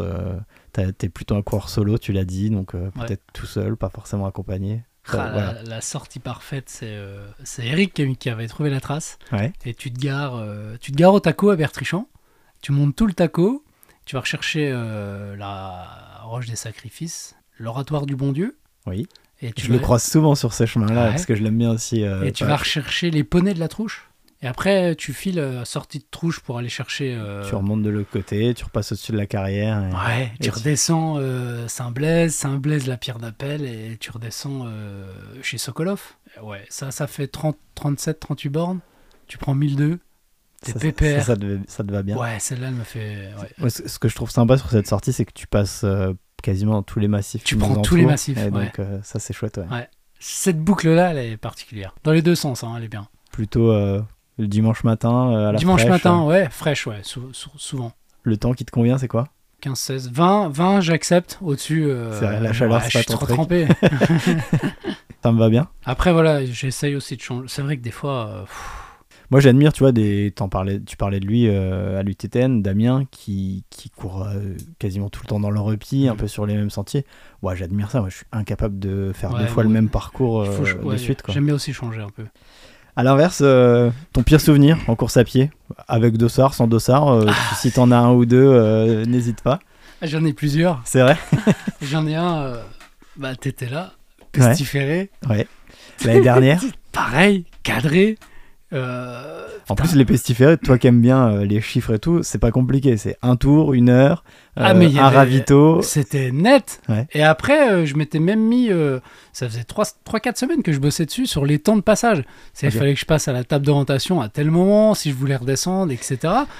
Je, m'étais vraiment bien mis sur ça. Et, et tu vois, je pense, je pense de trop connaître. Et il y a un moment où tu arrives à un- une certaine heure. Et, et j'en, parlais, et c'est ce qui se ressent aussi sur l'UTMB quand tu vois Mathieu Blanchard et Alix, Ouais. qui lui dit Mais mange ta compote. Et lui, il dit euh, Mais non, je l'ai mangée. Tu te fous de ma gueule, elle est là. tu vois? Ouais. Que t'es- C'est un exemple Le extrême. cerveau, il décroche un peu, quoi. Ouais, et puis euh, moi je me vois là en bas, euh, t'appelles au micro, euh, c'est le tour des frontales, je, je t'entends dire ça, pour moi elle est dans le sac derrière, et je me dis, parce que si tu veux, moi je cours avec mes, alors, pour ceux qui savent pas, mes lunettes orange de course à pied sont à ma vue. Ouais. Elles sont, j'ai- j'ai mes carreaux derrière, ça m'évite de, de fracasser déjà toutes les autres, et puis elles sont solaires, c'est le top. Mais sauf que la nuit, bah, BZF. Tu ne vois plus rien. Voilà. Donc je m'étais mis, moi dans ma tête, j'ai mes lunettes dans le sac et ma frontale. C'est bon, je la mettrai en haut. Le grec vient de l'annoncer, il fait beau, euh, ça va aller. Putain, j'arrive en haut. Et là, je suis avec Fred Marshall. Fred, il me dit Pouah, j'ai pas de frontale, putain, euh, t'en as une? Bah, Je dis Ouais, bouge pas. Putain, je regarde le sac vide. Et là, je me dis Putain, Alex, t'es pas bien. Mais tu peux quand même aller rechoper Faucon-Pierre. Et là, Faucon-Pierre, s'il fait un peu nuit, tu peux Ça descendre. va le faire, ouais. Mais la vitesse que ça va quand Ouais. il fait noir. Puis c'est la sapinière en fait. Puis il faut, à partir du moment où tu commences à descendre, là, la luminosité. Et là, baisse, donc euh, je descends donc sans lunettes. Je suis myope. Et tu vois rien sans Ah, je vois que dalle. Ah. Non, je, je vois, je vois absolument rien. Parfait. Et sans frontal, je sors le téléphone, j'appelle Célia, je dis putain Célia, j'ai pas de frontal. Mais elle me dit non, c'est pas possible. Je dis je te jure, elle, elle est dans, le- dans la voiture. Bah, je descends au flash du téléphone, mais toi t'as l'impression quand, quand t'allumes une pièce avec te- l'iPhone, Ça éclaire bien. tout. en forêt, que dalle. que dalle. Et Fred chope quelqu'un qui a une frontale, donc qui se colle, mais il me dit bah viens, mais sauf que sans lunettes. Je peux, je peux, tu, vois comment, comment est la descente, ouais. c'est impossible quoi. Et là ça sonne, je suis dans les lacets. Ouais. Et là je me dis mais putain, mais t'es un connard. Ouais, Et c'était. j'arrive le petit en plus. Ouais, euh, chaud, là vraiment ouais c'est dur, j'ai pris euh, la claque parce que je me putain ouais. Tu vois, l'e- l'erreur, je l'ai captée tout de suite. Ouais, ok, Alex. bah, T'as pas besoin de t'asseoir sur un caillou pour faire le point. non, euh, non, bon, non, c'était. euh, elle aurait dû me la mettre sous le, sous le front tout de suite, quoi. Je- Ouais. De partir même un tour avant euh, sous le front. Et euh, ouais, non, c'est chaud. Puis en plus, bah voilà, ça pardonne pas, hein, la cloche elle sonne et, euh, Ah bah, et l'heure est partie. et- Merci, au revoir. Ouais. C'était quoi, dixième tour? Puis en plus, physiquement, t'étais bien? Ah bah, j'ai été refaire le souffle du cristal le lendemain. euh. Ouais. Ouais, ouais, c'est. Bah là, je m'en suis voulu par contre. hein. Ouais. Ah ouais, clairement. Je, je rebondis euh, avant de conclure. T'en as parlé avec ton fils, il est souvent là? Enfin, en tout cas, Tout le temps. Ta femme et tes enfants sont souvent là Ouais, sur tes courses, mais ouais. t'as as cette relation un peu plus avec, euh, avec lui. Ouais, parce que. Ouais. Il...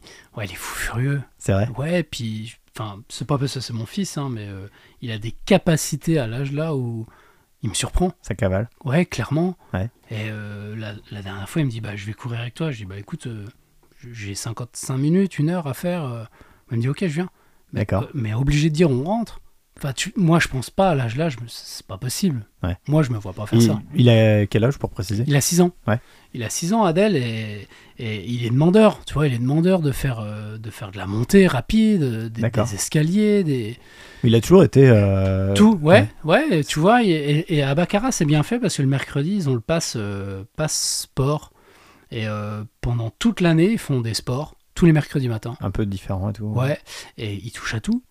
Tu vois, il va te faire du tennis, euh, il, bah, il va être bon, il va te faire. Là, il est au foot, là, ça fait deux ans. Ouais. Donc, ils l'ont surclassé euh, sur l'année au-dessus. Je me dis, putain, c'est top, tu vois, de voir un, gamin comme ça rempli d'énergie.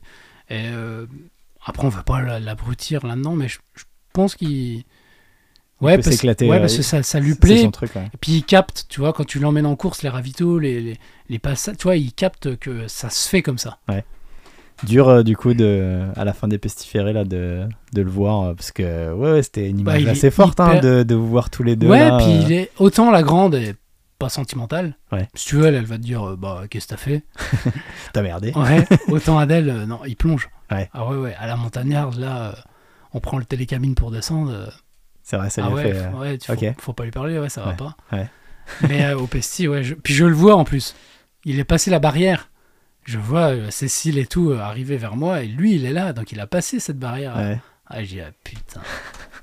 chaud chaud Ouais, bon, après. c'est pas évident ouais mais après c'est enfin c'est euh, c'est sûr quand ça se passe mal c'est compliqué mais c'est quand même exceptionnel tu vois d'avoir ces enfants euh, comme ça là Ouais, euh, ouais. je pense enfin il y en a eu d'autres des bons moments où tu as passé des lignes d'arrivée Oui. il, il était là et, euh, et ouais c'est c'est des super moments et puis je pense c'est au-delà d'un exemple après moi je sais que ils aiment bien faire du sport mais pas plus que ça et je les pousse pas plus que ça même si euh, mon petit cœur de compétiteur tu vois des fois voudrait que mes enfants soient un peu plus compétiteurs mais c'est pas grave c'est mon problème à moi et je je leur impose rien mais euh, je trouve que c'est un, un bon exemple c'est une belle école de la vie le sport Ouais, aussi vrai. euh. Ouais. De les emmener comme ça, moi j'ai pas connu ça, donc tu vois, j'ai- pas de j'ai pas de sentiment sur ça, sur mon enfance, à me dire ouais, j'étais j'étais allé avec mon père, il faisait des compètes et, et c'est et c'est une certaine ambiance quand même aussi pour eux, tu Ouais, vois. euh, Quand ils, arrivent à l'école, euh, bah, j'ai été dans les Alpes, euh, il y avait plein de coureurs, euh, c'est ouais chouette c'est chouette quoi. Mhm, belle expérience. Le futur, c'est quoi maintenant? Tu as dit euh, peut-être euh, le travail de Königsbourg, mais euh, d'autres choses qui te, qui te trottent en tête, des choses que tu aimerais faire euh, Ouais, alors on avait prévu de faire la pestif euh, en relais. Ouais. Ouais, avec Vincent et un autre copain. Donc, euh, Il y, a- il y a du challenge là. ouais, bah, surtout Vincent cette année. là. Ouais, putain, il, il envoie. hein. Donc, euh, bah, en stand-by, on verra ça euh, là au courant. Je pense que les 15 jours qui vont arriver là. Voir euh, toi comment ça va. Faut être décisif, ouais. Ouais. Ouais, le ressenti. Il y a d'autres choses qui te tentent? Tu as dit les Alpes, voilà, ça te fait rêver. Ouais, alors j'aimerais bien. j'avais fait un bout l'année dernière. Je me suis pris. on en avait parlé. Je crois qu'on s'était croisés. J'avais pris les orages sur la gueule. J'aimerais bien faire le GR de la Déodacie. Et en fait, Célia m'avait largué à Saint-Dié. Ouais, Donc j'avais fait Saint-Dié, euh, Raon, et j'aurais dû euh, aller jusqu'à la Trouche. Il fait 133 bornes. Mais la moitié, si tu veux, de, de Saint-Dié jusqu'à jusqu'à Pierre-Percé, t'as 63. T'as la moitié en fait à Pierre-Percé. Ouais. Et après Pierre-Percé, tu repars, euh, je crois que tu rebascules sur Mousset et tu, tu reviens à Saint-Dié. D'accord. Ça, j'aimerais bien le faire en off. Ouais, Sympa. ouais c'est, c'est- et franchement, il est beau. Ouais, puis ça il y avait Joanne euh, Villemont aussi qui est. qui Eh ben, oui, c'est avec lui que j'en ai parlé. Euh, il aimerait bien le faire Ouais. euh, cette année aussi. ouais. Des courses? Euh, ouais, alors. Toi qui es fan de l'UTMB, ça te trotte dans la tête un peu quand même ou pas? Le CC, bah, ça fait deux fois que je, euh, ils me mettent sous le côté. D'accord. je m'inscris pour le CC et bah, j'espère la- l'année prochaine. Ouais. Ouais. Le CC me fait, me fait rêver, ouais, le 55. ouais. Plus, plus, non. Ouais. Parce que je suis, en- j'admets encore pas de, de marcher des heures et comme vous, vous passez des, des- des nuits, euh, je suis hyper admiratif. hein. Ouais. Mais, euh, Après, c'est de la. Enfin. j'ai- j'ai- Quand on me dit ça, j'ai toujours un sentiment euh, bizarre. C'est que, On en parlait, tu vois, tout à l'heure de, de se rendre compte de ce que tu fais. Et quand je vois une allure, euh, je sais plus c'est quelle course, peut-être euh, l'UT4M ou je sais pas quoi, tu vois, euh, la moyenne elle est à 5 km/h. bah, c'est de la randonnée, quoi. Et euh, je sais pas, j'ai du mal à, à me dire, moi, tu vois, quand j'en parle autour de moi, tu fais, ouais, mais t'es un taré, vous avez fait combien de bornes Tu vois, encore la traversée des Vosges, on a prévu 200, on en fait que 155. Quand tu dis ça aux gens, ils disent, quoi, t'as fait que 155 et... Mais en fait, oui, on marche beaucoup et tout. Et je sais pas, j'ai du mal à être fier de ça. C'est vrai c'est- bizarre. hein. Parce que tu te rends pas compte. Je sais, bah, je sais pas, je me, je me rends compte que c'est un effort euh, particulier, qu'on passe euh, des fois deux nuits dehors et tout, et que c'est difficile. Mais euh, c'est un peu à l'image de ce que Stéphane Brognard disait. euh, ouais, se lever pour aller à l'usine, c'est difficile, ouais, ça c'est oui, oui, compliqué. ouais, va, va à la mettre, un, mettre un pied devant l'autre euh, pour avancer, C'est euh, c'est plus de la détermination et du combat mental que euh, oui physiquement c'est c'est aussi dur surtout quand tu t'es dans les Alpes et que ça monte pendant 3 heures euh, mais euh, je sais pas j'ai- pas l'impression que ça soit euh, insurmontable. Moi tu vois je, je me considère to- totalement comme un coureur lambda. Ma progression fait que j'ai réussi à aller jusqu'à l'ultra et je pense que n'importe qui est capable de le faire en suivant euh, une logique et en étant euh, patient et en se construisant comme toi tu peux le faire Ouais. en analysant un peu tout ce que les erreurs que tu peux faire Trop. et peut-être un peu trop pour, ta, pour toi mais euh, en ayant une vraie réflexion sur ta pratique et à une vraie progression je pense que tout le monde peut aller vers un ultra je me trompe peut-être je sais pas Après, il y a, y a- y a le mec qui veut le faire, tu vois. Oui. Moi, moi, clairement, aujourd'hui, euh, moi, je me vois pas sur un 100 bornes. hein. Mais, euh, ouais ça te fait ouais. pas ça te fait pas Non, ouais, ça me ferait péter les plombs. Ouais. Toi, l'organisation me rendrait fou, là, pour le coup. là, c'est- pas possible. d'accord donc Ouais. des formats 50 euh, comme moi, ça, ça moi où j'ai, ouais, vraiment où j'excelle et que j'aime bien, c'est le 50, le 60. Ouais. Toi, euh, ou un bon 40. Ça, c'est, ouais, franchement, là, j'aime bien. parfait Tu, tu passes, tu pars tôt, pas trop tôt par rapport à vous, et euh, tu rentres dans l'après-midi, quoi. Tu vois, Ouais. c'est, tu passes une bonne journée en, en montagne. puis c'est réglé Ouais, c'est ça j'aime bien. Et l'autre truc, ça serait, euh, alors ça, ça me tient, j'aimerais bien pour l'année prochaine, ça serait les Dolomites. Ouais. Ça, ça fait plusieurs fois que Ah, je, l'air je- chouette, je- ouais. je guette cette course-là. Et ce côté euh, de l'Italie, on, on le connaît pas du tout. Et euh, là, il y a Mathieu Delpech qui a fait une vidéo sur ça. Waouh, c'est magnifique. d'accord Les glaciers des Dolomites, ouais. Ouais. Alors, il y a un 30, il y, a un- y a un 50 et il y a un 80. d'accord Il y a un 127. Et euh, ouais, sur le 50 ça te, ça te chaufferait ouais, ouais. Putain, un bon Dolomite là. Parfait. Bah, écoute, Alex, on arrive à la fin du podcast. Euh, je vais te poser la dernière question. Oui. Euh, celle que je me pose aussi encore, euh, malgré tout. Mais pourquoi tu cours? Pour me sentir réellement vivant. Alors, c'est marrant, j'en discutais avec Célia à midi, dans les deux sens. Te sentir vivant, euh, la sortie souple, il y a le soleil, t'es cool, euh, et la sortie fractionnée euh, en côte, Ou tu prends où cher tu, tu te sens vivant dans l'autre sens, tu vois. D'accord. C'est ça qui me passionne. Ouais. C'est sen- te sentir vivant et de te dire, et ça je me le dis quasiment à chaque fois que je sors, mais dis putain, là, là tout de suite, tu sais que ça, ça va pas être toute ta vie, et tu sais que ça peut s'arrêter demain. Tu vois, on, va pas dans le bon sens, hein, on, va vieillir, et, et ce moment-là tout de suite présent, bah kiffe-le parce que je suis pas sûr qu'à 65, 70 ans, euh, tu, fasses ça, quoi. Je suis pas sûr qu'on puisse tous être capable de- d'en arriver là. Surtout quand on, on se dit des choses comme, euh, comme tu as pu te le dire à la montagnarde. Ouais, j'ai mal, mais bon, ah, c'est bon, ça va le faire. Écoute, Alex, c'était un plaisir. Merci beaucoup euh, de t'être confié et d'avoir parlé de tout ça. Alors moi j'aurais une question, Greg. C'est vrai? Ouais. Pourquoi tu cours? Euh, je- Réellement. Putain, ouais, tu voudrais que je te réponde là? Euh, pourquoi je cours? Euh, En ce moment, euh, je me pose vraiment la question.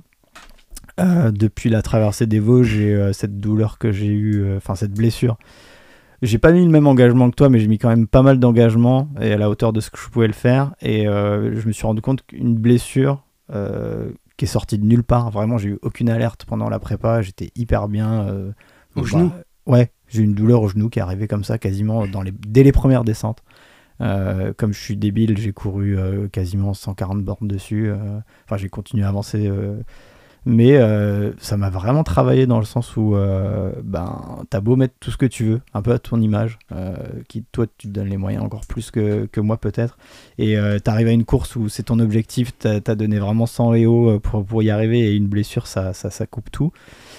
Ça, ça me fait pas mal cogiter sur l'investissement que je mets, les sacrifices que j'ai Ouais. fait pour, y- pour en arriver là.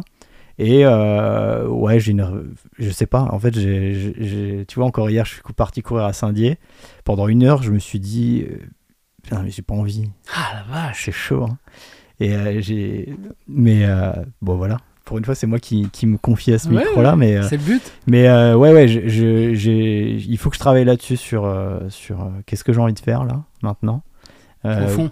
Ouais, Au fond. et pourquoi je cours. Euh, tu vois, on- j'avais réussi à répondre à cette question-là euh, pendant un moment parce que euh, j'adore être dehors, j'adore me retrouver aussi seul face à moi-même, j'adore courir en groupe, j'adore euh, partager des moments, des galères avec, avec les gens ou, ou me confronter moi à des galères, euh, je trouve ça drôle. Enfin, tu vois, faut pas prendre la vie trop sérieusement, de Ouais, toute façon, on va, sûr. on va tous y passer. Ouais. Et mais là actuellement, bah, cette question elle est revenue à, à 200% et T'as des je sais phases. pas. T'as des phases. ouais, bah, Je- cla- ouais, ça se non, mais- ressent en fait non, dans mais- ton Strava. clair, c'est vrai? Ouais, t'as as des phases. euh, ah, je le vois. Ouais. C'est per- Mais moi, Strava, Tu, tu lis la vie c'est des la gens, c'est clair. C'est la Bible. non, non, mais t'as t'as entièrement raison, mais même dans la vie, dans la vie euh, de tous les jours. hein, Mais non, mais euh, ça, ouais, je- en fait, je, je le vois comme ça où t'as as tes coups de t'as tes coups de fatigue, t'as tes, t'as tes coups de perso, t'as Ouais. tes, tes coups d'euphorie. Et mais surtout après un objectif. Tu vois, la, la traversée en faisait partie, c'est passé, ça s'est pas passé comme je voulais. Du coup, le coup de mou derrière est encore plus dur quand ça se passe pas comme tu veux. Euh, J'avais un objectif qui était euh, la... extrêmement l'échappée belle. Ah, l'échappée belle. Ouais. J'étais inscrit à l'échappée le belle. caillou Euh, bon, j'aime bien marcher, donc euh, tu vois. le caillou. Ouais, c'est clair. Donc ouais, j'étais inscrit à l'échappée belle et bah voilà, je me marie cet été. Il y a des, des, des trucs qu'on fait que Cool. je- voilà, je préfère. Je préfère m'investir dans ce mariage. Et donc euh, donc j'ai annulé l'inscription à l'échappée belle et le fait de pas avoir d'objectif, euh. Ça m'aide pas non plus Ouais, à, ouais. à retrouver cette motivation. Mais bon, ça va. L'année ça va prochaine. Ouais ouais ouais. il y a- À ce qui il y a paraît, c'est super euh, belle. Je pense, Avec ouais. la, ils, ouais, ils disent toujours montagnard, échappée belle. Ouais. Après, euh, j'ai- enfin moi, le- je, je l'ai déjà dit plusieurs fois, hein, la course qui me fait rêver, euh, c'est l'UTMB parce que j'ai cette image de, j'ai découvert le, un peu comme toi, tu vois, tu disais, euh, t'as vu intérieur sport avec Kylian Jornet, t'as fait, bah voilà, c'est un mec qui fait ça tout seul, puis petit à petit, tu t'en rends compte qu'il y a un monde derrière.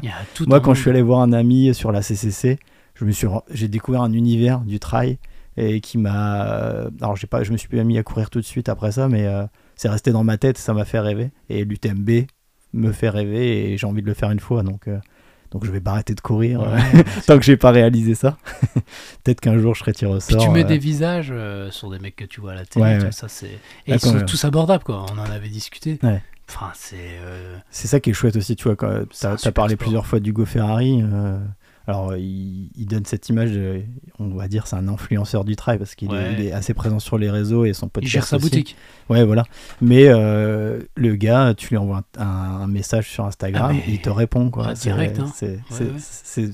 super agréable dans ce, sport- dans Mais, ce sport-là. Enfin, tu, tu vois, tu croises. euh, moi j'avais. En arrivant à Chamonix, enfin je vois Zach Miller, mais moi Zach Miller, c'était les premières vidéos où je me dis, putain, ce mec me fait rêver. Ouais. Et tu le vois au dossard, euh, Zach, photo, ouais, pas de. Enfin. Ouais. ouah, là je me suis dit. prend pas la tête. Ouais, c'est pas possible. Après tu recroises David Devna, euh, enfin, waouh. C'est. Franchement, ceux qui ont l'occasion d'y aller fin août, euh, un jour avant, C'est une belle expérience. Ouais. Ouais. Un jour ou deux avant, ça traîne, ça traîne dans les rues. Euh, le jour même, ça traîne plus. Tu vois, le départ est à 17h. Oui. Tu, Oui, les gars, ils sont tu verras rentrés, ils personne. ouais, ouais. Ça se masse, ça dort, ça fait la sieste. Par contre, la veille, ouais, ça bouge.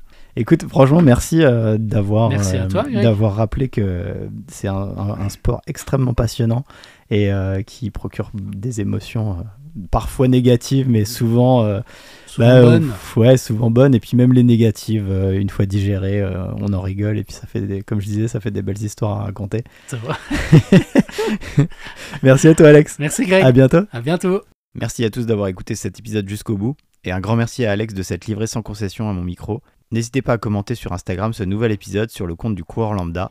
A bientôt pour un nouveau portrait, promis avant 4 mois.